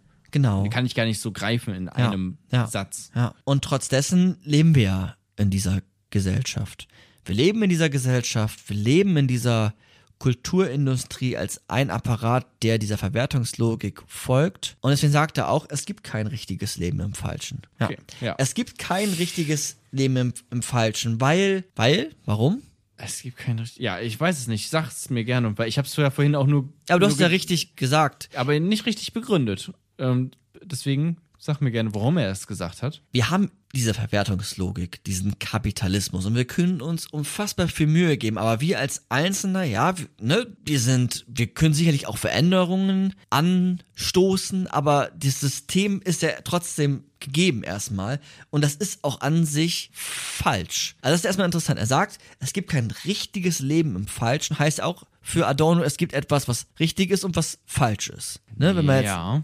und das ist ja erstmal erstmal spannend, dass man, ne, dann hat man quasi so, so moralische Kategorien. Und scheinbar ist das, in dem wir jetzt leben, etwas Falsches. Falsches. Und da drin gibt es kein, kein richtiges Leben, weil alles so durchsetzt, Genau. damit ist. Genau, ja. Was ja auch stimmt, auch mit, wie ich ja vorhin schon gesagt habe, ne, wenn du irgendwie jetzt Künstler sein will, Ja. willst, irgendwie musst du halt dein Lebensunterhalt, gerade zu der Zeit ja noch mehr, ne? So, irgendwie musst du deinen Lebensunterhalt verdienen und sowas und dann folgst du halt einer Verwertungslogik. Ja, also, und ich meine, in Deutschland sind wir dann noch relativ gut ja aufgestellt, aber Kunstförderung wird, also Filmförderung, geh da mal hin, probier mal deine, deine Idee umzusetzen. Das folgt einer krassen Verwertungslogik auch oft. Oder Ja, von etwas. Also aber auch, muss man auch sagen, ja nicht nur, also die haben ja noch andere Kategorien zum Glück, als Ja. nur, wie viel Geld bringt das. Aber ja, natürlich auch, man sieht ja, es, werden immer die gleichen, das, was funktioniert. Es soll sich schon am Ende refinanzieren können, zumindest, ja. Aber sie haben trotzdem auch noch sowas wie, wenn du jetzt eine Filmförderung aus ähm, äh, Baden-Württemberg bekommst, dann muss der Film auch in Baden-Württemberg äh, zumindest zum Teil Gedreht spielen sein, ja. ähm, weil ähm, den das halt unter anderem neben dieser klassischen Verwertungslogik halt auch etwas ist, was dem wichtig ist. So, was man dann respektieren kann, was ja eigentlich gut ist, ne? Andere Maßstäbe sozusagen, die dort mit angesetzt werden. Aber ja, stimmt auch, das Ding muss sich refinanzieren, äh, sonst machen die es gar nicht. Und deswegen kommen halt immer nur so deutsche Till Schweiger und Matthias Schweighöfer Komödien, die alle gleich aufgebaut sind und auch alle gleich aussehen. Gleiche Farbe, gleiches Design vom Cover, ähm, gleiche Weil es sich Regisseure. bewährt. Ja, weil sich's bewährt hat, ja. Ja. Und deswegen äh, alles, ja, gleich ist. So einheitsbrei dann. Ja, richtig. Und das ist jetzt erstmal zu kritisieren, ne? Also weiß ich nicht. Ja. Wenn wir jetzt unseren Podcast verkaufen würden oder wenn wir äh, damit jetzt, ne, wir haben ja auch Patreon, damit Geld machen, dann ist das nochmal einfach anders zu bewerten. Man könnte ja auch eine andere Meinung als Adorno haben, so grundsätzlich. Ähm, aber es ist jetzt erstmal eine, eine Analyse des, des Gegebenen. Und es gibt kein richtiges Leben in Falschen. Also auch wenn die Grundordnung vielleicht ähm, nehmen wir jetzt den Podcast beiseite, aber eine, eine ist, die, die ungerecht ist, die Armut hat, die Leid hat, die Hunger hat, wenn wir uns jetzt die Welt einfach auch mal angucken, dann, dann werden wir auch mit unser eigenem Tun immer in diese Struktur hineingedrängt. Das ist, das ist total schwer, sich davon wirklich zu lösen, sagt Adorno. Ja. Und ähm, du kannst kein richtiges Leben beeindruckt von diesen falschen Verhältnissen führen. Oder ja, das ist erstmal so Adorno. Und ähm, jetzt könnte man noch vielleicht noch überlegen, was ist denn jetzt so die authentische Kultur? Dazu sagt er, zumindest habe ich da wenig gefunden, sagt er auch sehr, sehr wenig. Es ist halt, das vielleicht als, als Abschluss, Kultur oder Kreativität sollte wie der Mensch zweckfrei sein. Hm, Ja. Ja. Erst die Existenz und dann die Essenz. Um das nochmal, wiederholen wir ja in jedem Podcast. Ja. Der, der Mensch ist ein, ist zweckfrei. Wenn er auf die Welt kommt, dann hat er keinen Also naturgegebenen nicht, es ist Zweck. nicht dazu da, um Geld zu verdienen. er ist nicht dazu da, Aber um Geld zu er verdienen, ist nicht da, dazu da, um ein Mann oder eine Frau zu sein, nach klaren Rollenbildern. Und so ist auch nicht die Kultur im besten Falle dafür da, um Geld zu machen, um Profit einzuspielen, um immer Till Schweiger vor die Kamera. Aber jetzt so ganz generell als sowas Totalitäres. Also, ne, jetzt ist es gerade so, stand jetzt, alle Filme sind dafür da, Geld zu machen. Es ist ein Show-Business, so, ne? Ist das so generell gemeint oder sagt er, generell darf Kunst nicht auch etwas wollen?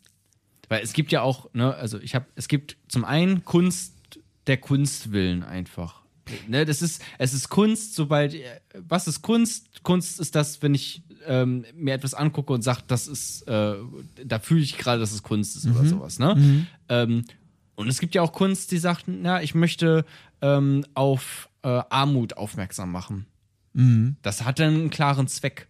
Aber der Zweck ist natürlich nicht vorgegeben, sondern von sich aus selbst bestimmt. Ist das dann der Unterschied oder würde er sagen, Kunst darf gar keinen Zweck haben? Niemals. Es sollte, auf, es sollte schon aus so einer Spontanität heraus entstehen, aus so einem kreativen Schaffensprozess. Und wenn daraus dann so etwas wie entsteht, wie ich möchte aufmerksam machen auf meine Lebenswirklichkeit und ich bin ein armer Mensch, bin ein armer Micha, dann ist das erstmal Kunst. Ja, okay. Aber weil es nicht so von oben drauf getropft ist. Ähm, Ja, und die Frage ist dann ja, da habe ich angenommen, ich habe ein Bild gemalt, wie gehe ich jetzt mit diesem Bild um? Genau, weil, weil das wäre dann der eigentliche Zweck. Ja. Ne, und Ist jetzt, jetzt der wirkliche Zweck, äh, ich mache auf Armut aufmerksam, um damit Geld zu verdienen? Ja. Ne? Das wäre dann sozusagen Ja. wieder das, was er kritisieren würde, Ja. vermutlich. Ah, okay. Ja. Na, so schließt sich. Ganz, ganz genau. Und das ist es im Endeffekt. Es ist erst ein Kul- Kulturpessimist. Er sagt, es gibt kein richtiges Leben im Falschen. Die, das System ist ein falsches. Wir bräuchten vielleicht im besten Falle, sag ich jetzt mal, äh, salopp, einfach ein ganz anderes System. Also wenn wir uns vorstellen, wir haben so etwas nicht wie Wachstum und Konkurrenz und Wettkampf, dann bräuchten wir vielleicht auch nicht äh, immer Geld für, damit es erfolgreich ist und sich bewährt und finanzierbar ist. Also man müsste quasi alles überdenken. Aber er sagt auch, du kannst eigentlich gar nicht richtig leben und also unbeeindruckt von diesen, von diesen falschen Verhältnissen. Und die Grundordnung ist einfach eine, hier herrscht noch Armut, also muss irgendwas falsch sein. Ja. Und Mann hat das einen Einfluss auf dein Denken, auf dein Tun, auf dein Handeln. Und Kultur, er hat auch ein, äh, ein, eine Vorlesung mal zu gehalten, die kann man sich auch anhören auf YouTube. Kultur ist auch immer Verwalten. Du verwaltest da immer irgendetwas. Wenn du Kultur sagst, sagst du auch immer Verwaltung. So fängt, glaube ich, fast der, der Vortrag an, so ein Radiovortrag. 30 Minuten oder so geht der. Ähm, Kultur ist auch immer Verwaltung. Du verwaltest dich da, deine Sachen, die du tust, du verwertest, ähm, du, du handelst nach diesem gesellschaftlichen, ökonomischen System, in dem du dich bewegst, weil es ja auch äh, von dir das fordert. Ja, ich, ich denke gerade, ich denke gerade an den öffentlich-rechtlichen Rundfunk, ähm, weil ich ja auch Fernsehen mache beruflich und halt auch fürs öffentlich-rechtliche. Und da ist ja die Idee eigentlich, sich losgelöst ähm, zu machen von irgendeiner Verwertungslogik. Und das macht man ja auch. Man guckt ja auch auf andere Dinge, außer auf die Klickzahlen oder auf die Quote. Aber man guckt halt auch viel auf die Klickzahlen und auf die Quote. Aber natürlich. Sehr viele Abers. Ja, aber natürlich auch, weil Leute immer fragen, ja, warum gibst du überhaupt den öffentlich-rechtlichen so, ne? Und der öffentlich-rechtliche, das öffentlich-rechtliche Fernsehen muss sich immer selbst behaupten, dass es überhaupt eine Existenzberechtigung hat. Und deswegen, das wäre jetzt so meine Interpretation zumindest, lässt es sich vielleicht auch auf dieses Spielchen ein, mehr auf die Quote zu gucken, als es vielleicht eigentlich tun sollte, weil es Angst hat, dann abgeschafft zu werden oder was auch immer. Ne? Ja. Möglicherweise, also weißt du, da ist es dann vielleicht sogar ein Problem der ganzen Gesellschaft, dass die denkt, ja, ihr müsst halt große Reichweiten machen und viel Klicks und so, aber gar nicht drauf geguckt wird, ja, ist denn das ein gutes Programm und ein, was halt frei ist und halt so wie Adorno sich vielleicht auch Kultur vorstellt. Ne? Unabhängig von so einer Verwertungslogik. Aber das sind selbst die, die Menschen von außen, die, die andere Dinge auch so danach bewerten. Ja. Genau, und die Verwertungs- oder diese instrumentelle Vernunft, die angelegt ist schon in der Aufklärung oder in der Vernunft, die hat halt unfassbar viele Gefahren. Und wenn das irgendwann, dass man in, ja, in so einen Zustand der Passivität vollkommen gerät, in der, wo man nicht mehr kreativ ist, wo man nicht mehr sich seiner Fantasie bedienen muss, wo man es nicht mehr schafft, wo man es nicht schafft, Langeweile auszuhalten, weil vielleicht aus der, aus dem Langeweilen, Weilen, ähm, auch so etwas wie Spontanität, Kreativität, Fantasie erst angeregt wird, sondern dass man schnell in dieses Konsumieren und den, ähm, naja, die Kulturindustrie, die kümmert sich um mich. Da fühle ich Das ist mich. das, was du vorhin meinst mit dieser Passivität. ja, ja, genau, ne? da fühle ich mich wohl. Wenn ich, wenn es mir schlecht geht, dann höre ich ein gutes Lied. Wenn, wenn ich eine alternative Wirklichkeit brauche, dann lese ich ein gutes Buch oder einen guten Film, anstatt auf die Straße zu gehen. Wenn ja. ich Oder wenn ich, wenn ich merke, ah, ich kriege gerade eine Existenzkrise, weil ich gerade Langeweile habe und mir über mich selbst Gedanken mache, wie, was will ich überhaupt mit meinem Leben anfangen, öffne ich schnell TikTok äh, und fang, bring da erstmal neun Stunden am Stück. Ja. Ja, ja, ja. Oder wenn Und ich lenk mich ab damit. die Schule beende und ich weiß, was ich studieren will, dann äh, schaue ich danach, wo man am Ende am meisten Geld verdient und vielleicht nicht, was meine eigenen Interessen sein könnten. Vielleicht kenne ich die sogar gar nicht, weil ich in so, eine Passivität, in so einer Passivität gefangen bin. da- ja. Ja, und das ist auf jeden Fall die Gefahr, die er aufgezeichnet hat und wo er gesagt hat, ja, wir leben in so einem neuen Mythos.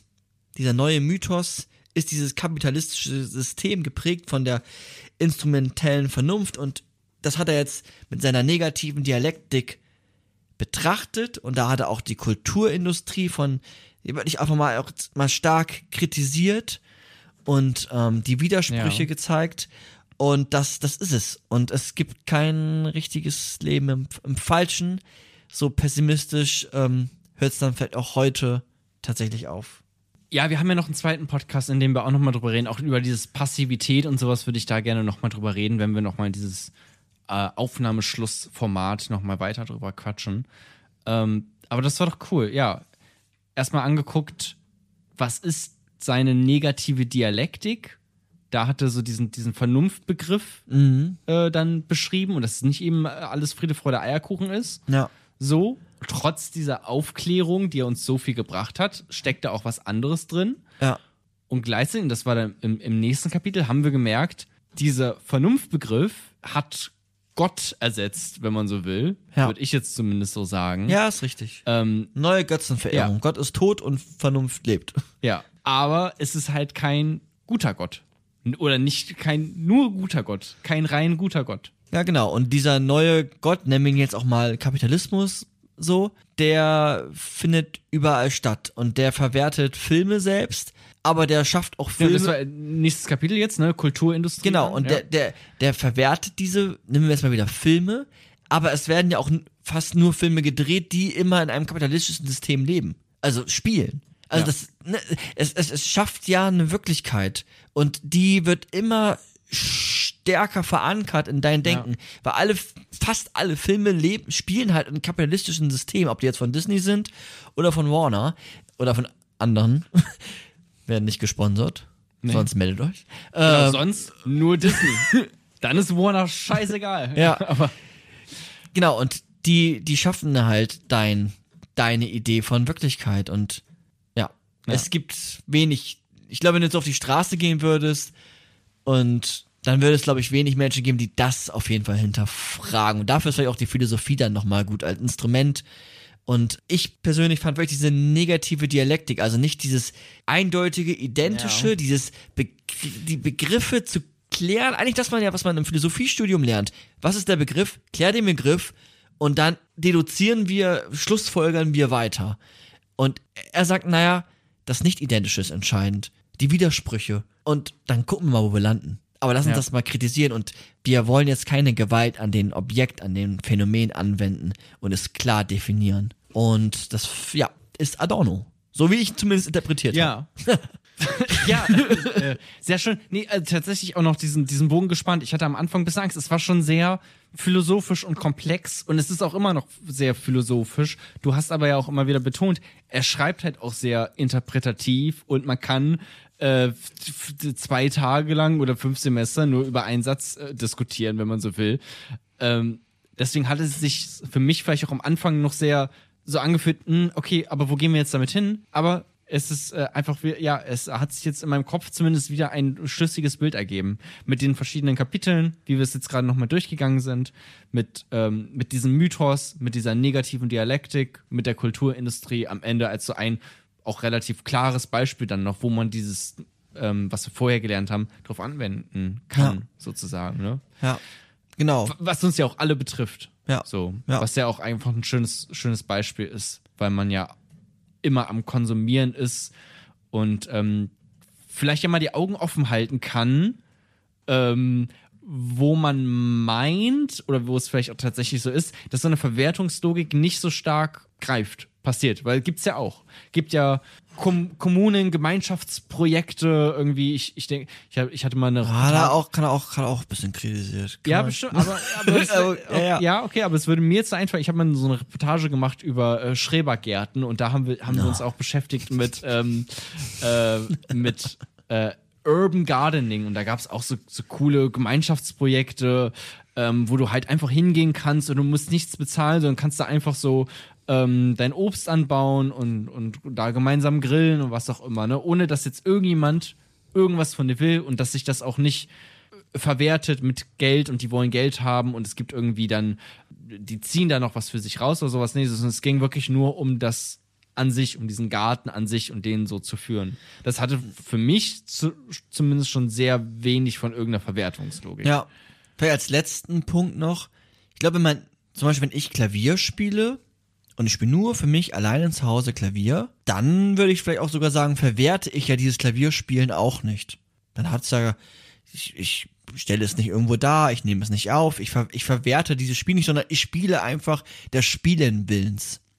Bin kreativ. Ja, gut. Spielen willst, warte. Ja, und gleichzeitig, halt wenn man immer- üb- überlegt, ich würde einen Podcast machen, nur des Podcast äh, Willens, also ich würde mit dir jetzt sprechen und das aufnehmen, aber wir würden das nicht online stellen, wir würden es nicht in irgendeiner Form noch weiter verwerten, wäre ja auch echt schade.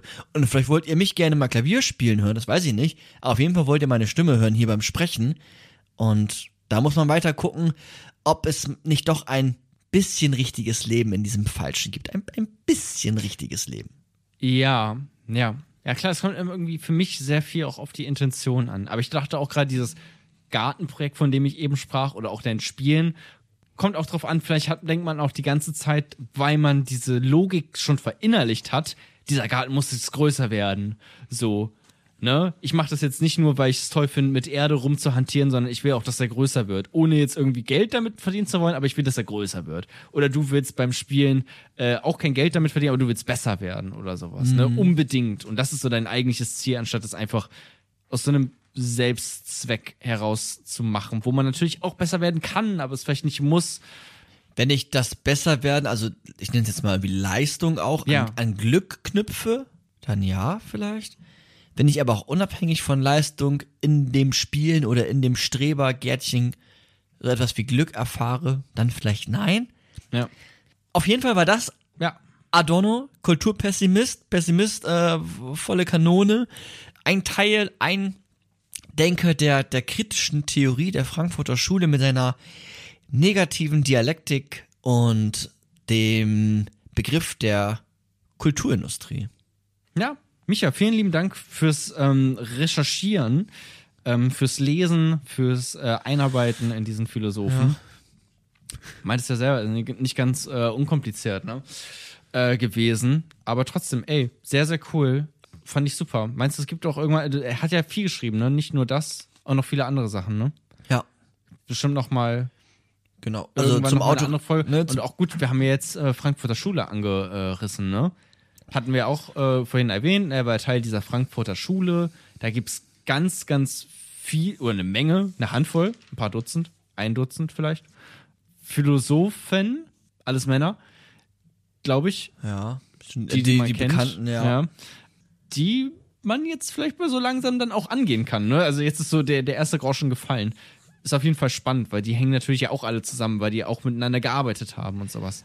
Ganz genau. Ne? Also, Ja. ja, cool. Auch die, Ja. Vielleicht sage ich es noch, auch die letzten Episoden waren ja alle so ein bisschen darauf aufbauen, anknüpfen, ne? Also irgendwie von den Edmund Husserl, der zur ähnlichen Zeit gelebt hat, bis äh, Karl Popper, der jetzt auch nochmal dazu etwas sagen könnte, die sich auch manchmal gestritten haben. Also ja, wir, wir- sind gerade auf dieser Zeitlinie. Äh, ähm, vielleicht bewegen wir uns auch demnächst mal wieder ganz schnell davon weg. mal gucken, wo wir landen. Ja, und wo ihr landet, ähm, ist jetzt äh, hoffentlich bei Patreon.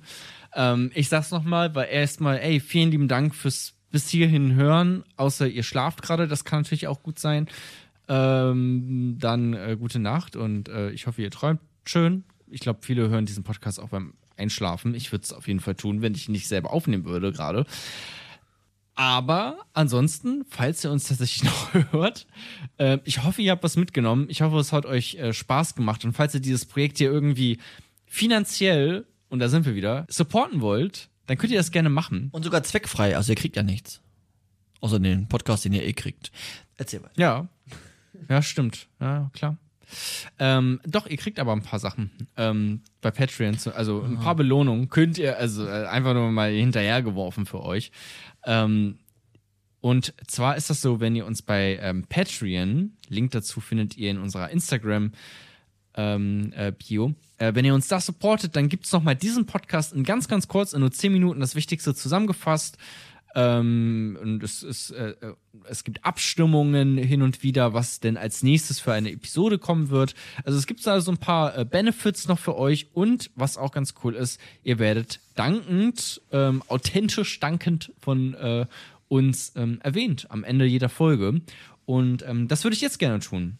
Und zwar zuallererst mit den lieben Leuten, die uns bei Patreon unterstützen. Und zwar ist das Patrick unterstützt uns, Dirk, Emanuel, Lobus, Ernst, Jenny, Tobias, noch ein Tobias, Lena, Mira, Metapuffein, Philipp, Max, Samuel, Jette, vielen lieben Dank auch dir, Vera, Marc, Sarah, Kami, Lukas, Sebastian, Hans, Martin, Rebecca, Joey, Sötje, Thomas, Anna-Maria, Sophie, Sascha, Jonas, Konstantin, Frank Finn Felix, Klaas, Julian, Sigi, Daniel, Joni, Rike, Jonas, Isain und Cleo. Auf der Seite von Patreon. Das sind alles nur Namen, aber ähm, das sind es eben nicht. Also es sind echte Menschen und das äh, ist wirklich sehr verwunderlich. Also es ist wirklich einfach, man nimmt es irgendwann, ist das auch nur so ein Grundrauschen. Man muss sich das immer wieder bewusst machen, wie geil und äh, faszinierend das ist, dass Leute uns tatsächlich finanziell supporten. Darf man einfach nicht vergessen. Und auf der Seite von ähm, Steady, das ist noch ein, eine andere Plattform, wo ihr uns auch finanziell unterstützen könnt, wenn ihr das wollt. Dort tun das Helga, Dave, Thomas, ist ein, ein, ein, ein Name, so nicht zwei, nicht Dave und Thomas, sondern Dave, Thomas, Felix, Rico, Chickidoodle, Karina, Luzi, Theresa und Sebastian. Vielen, vielen lieben Dank. Das ist ähm, wirklich sehr, sehr cool.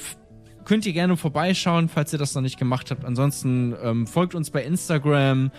Ähm, hinterlasst dort einen Kommentar, slidet in unsere DMs und äh, habt einfach Spaß mit ähm, diesem Podcast, der ähm, sich große Mühe gibt, keiner reinen Verwertungslogik nachzugehen, ähm, sondern das so zu machen, wie wir das denken, ähm, es, es richtig ist und, und, und am besten ist, unabhängig von Geld und Money.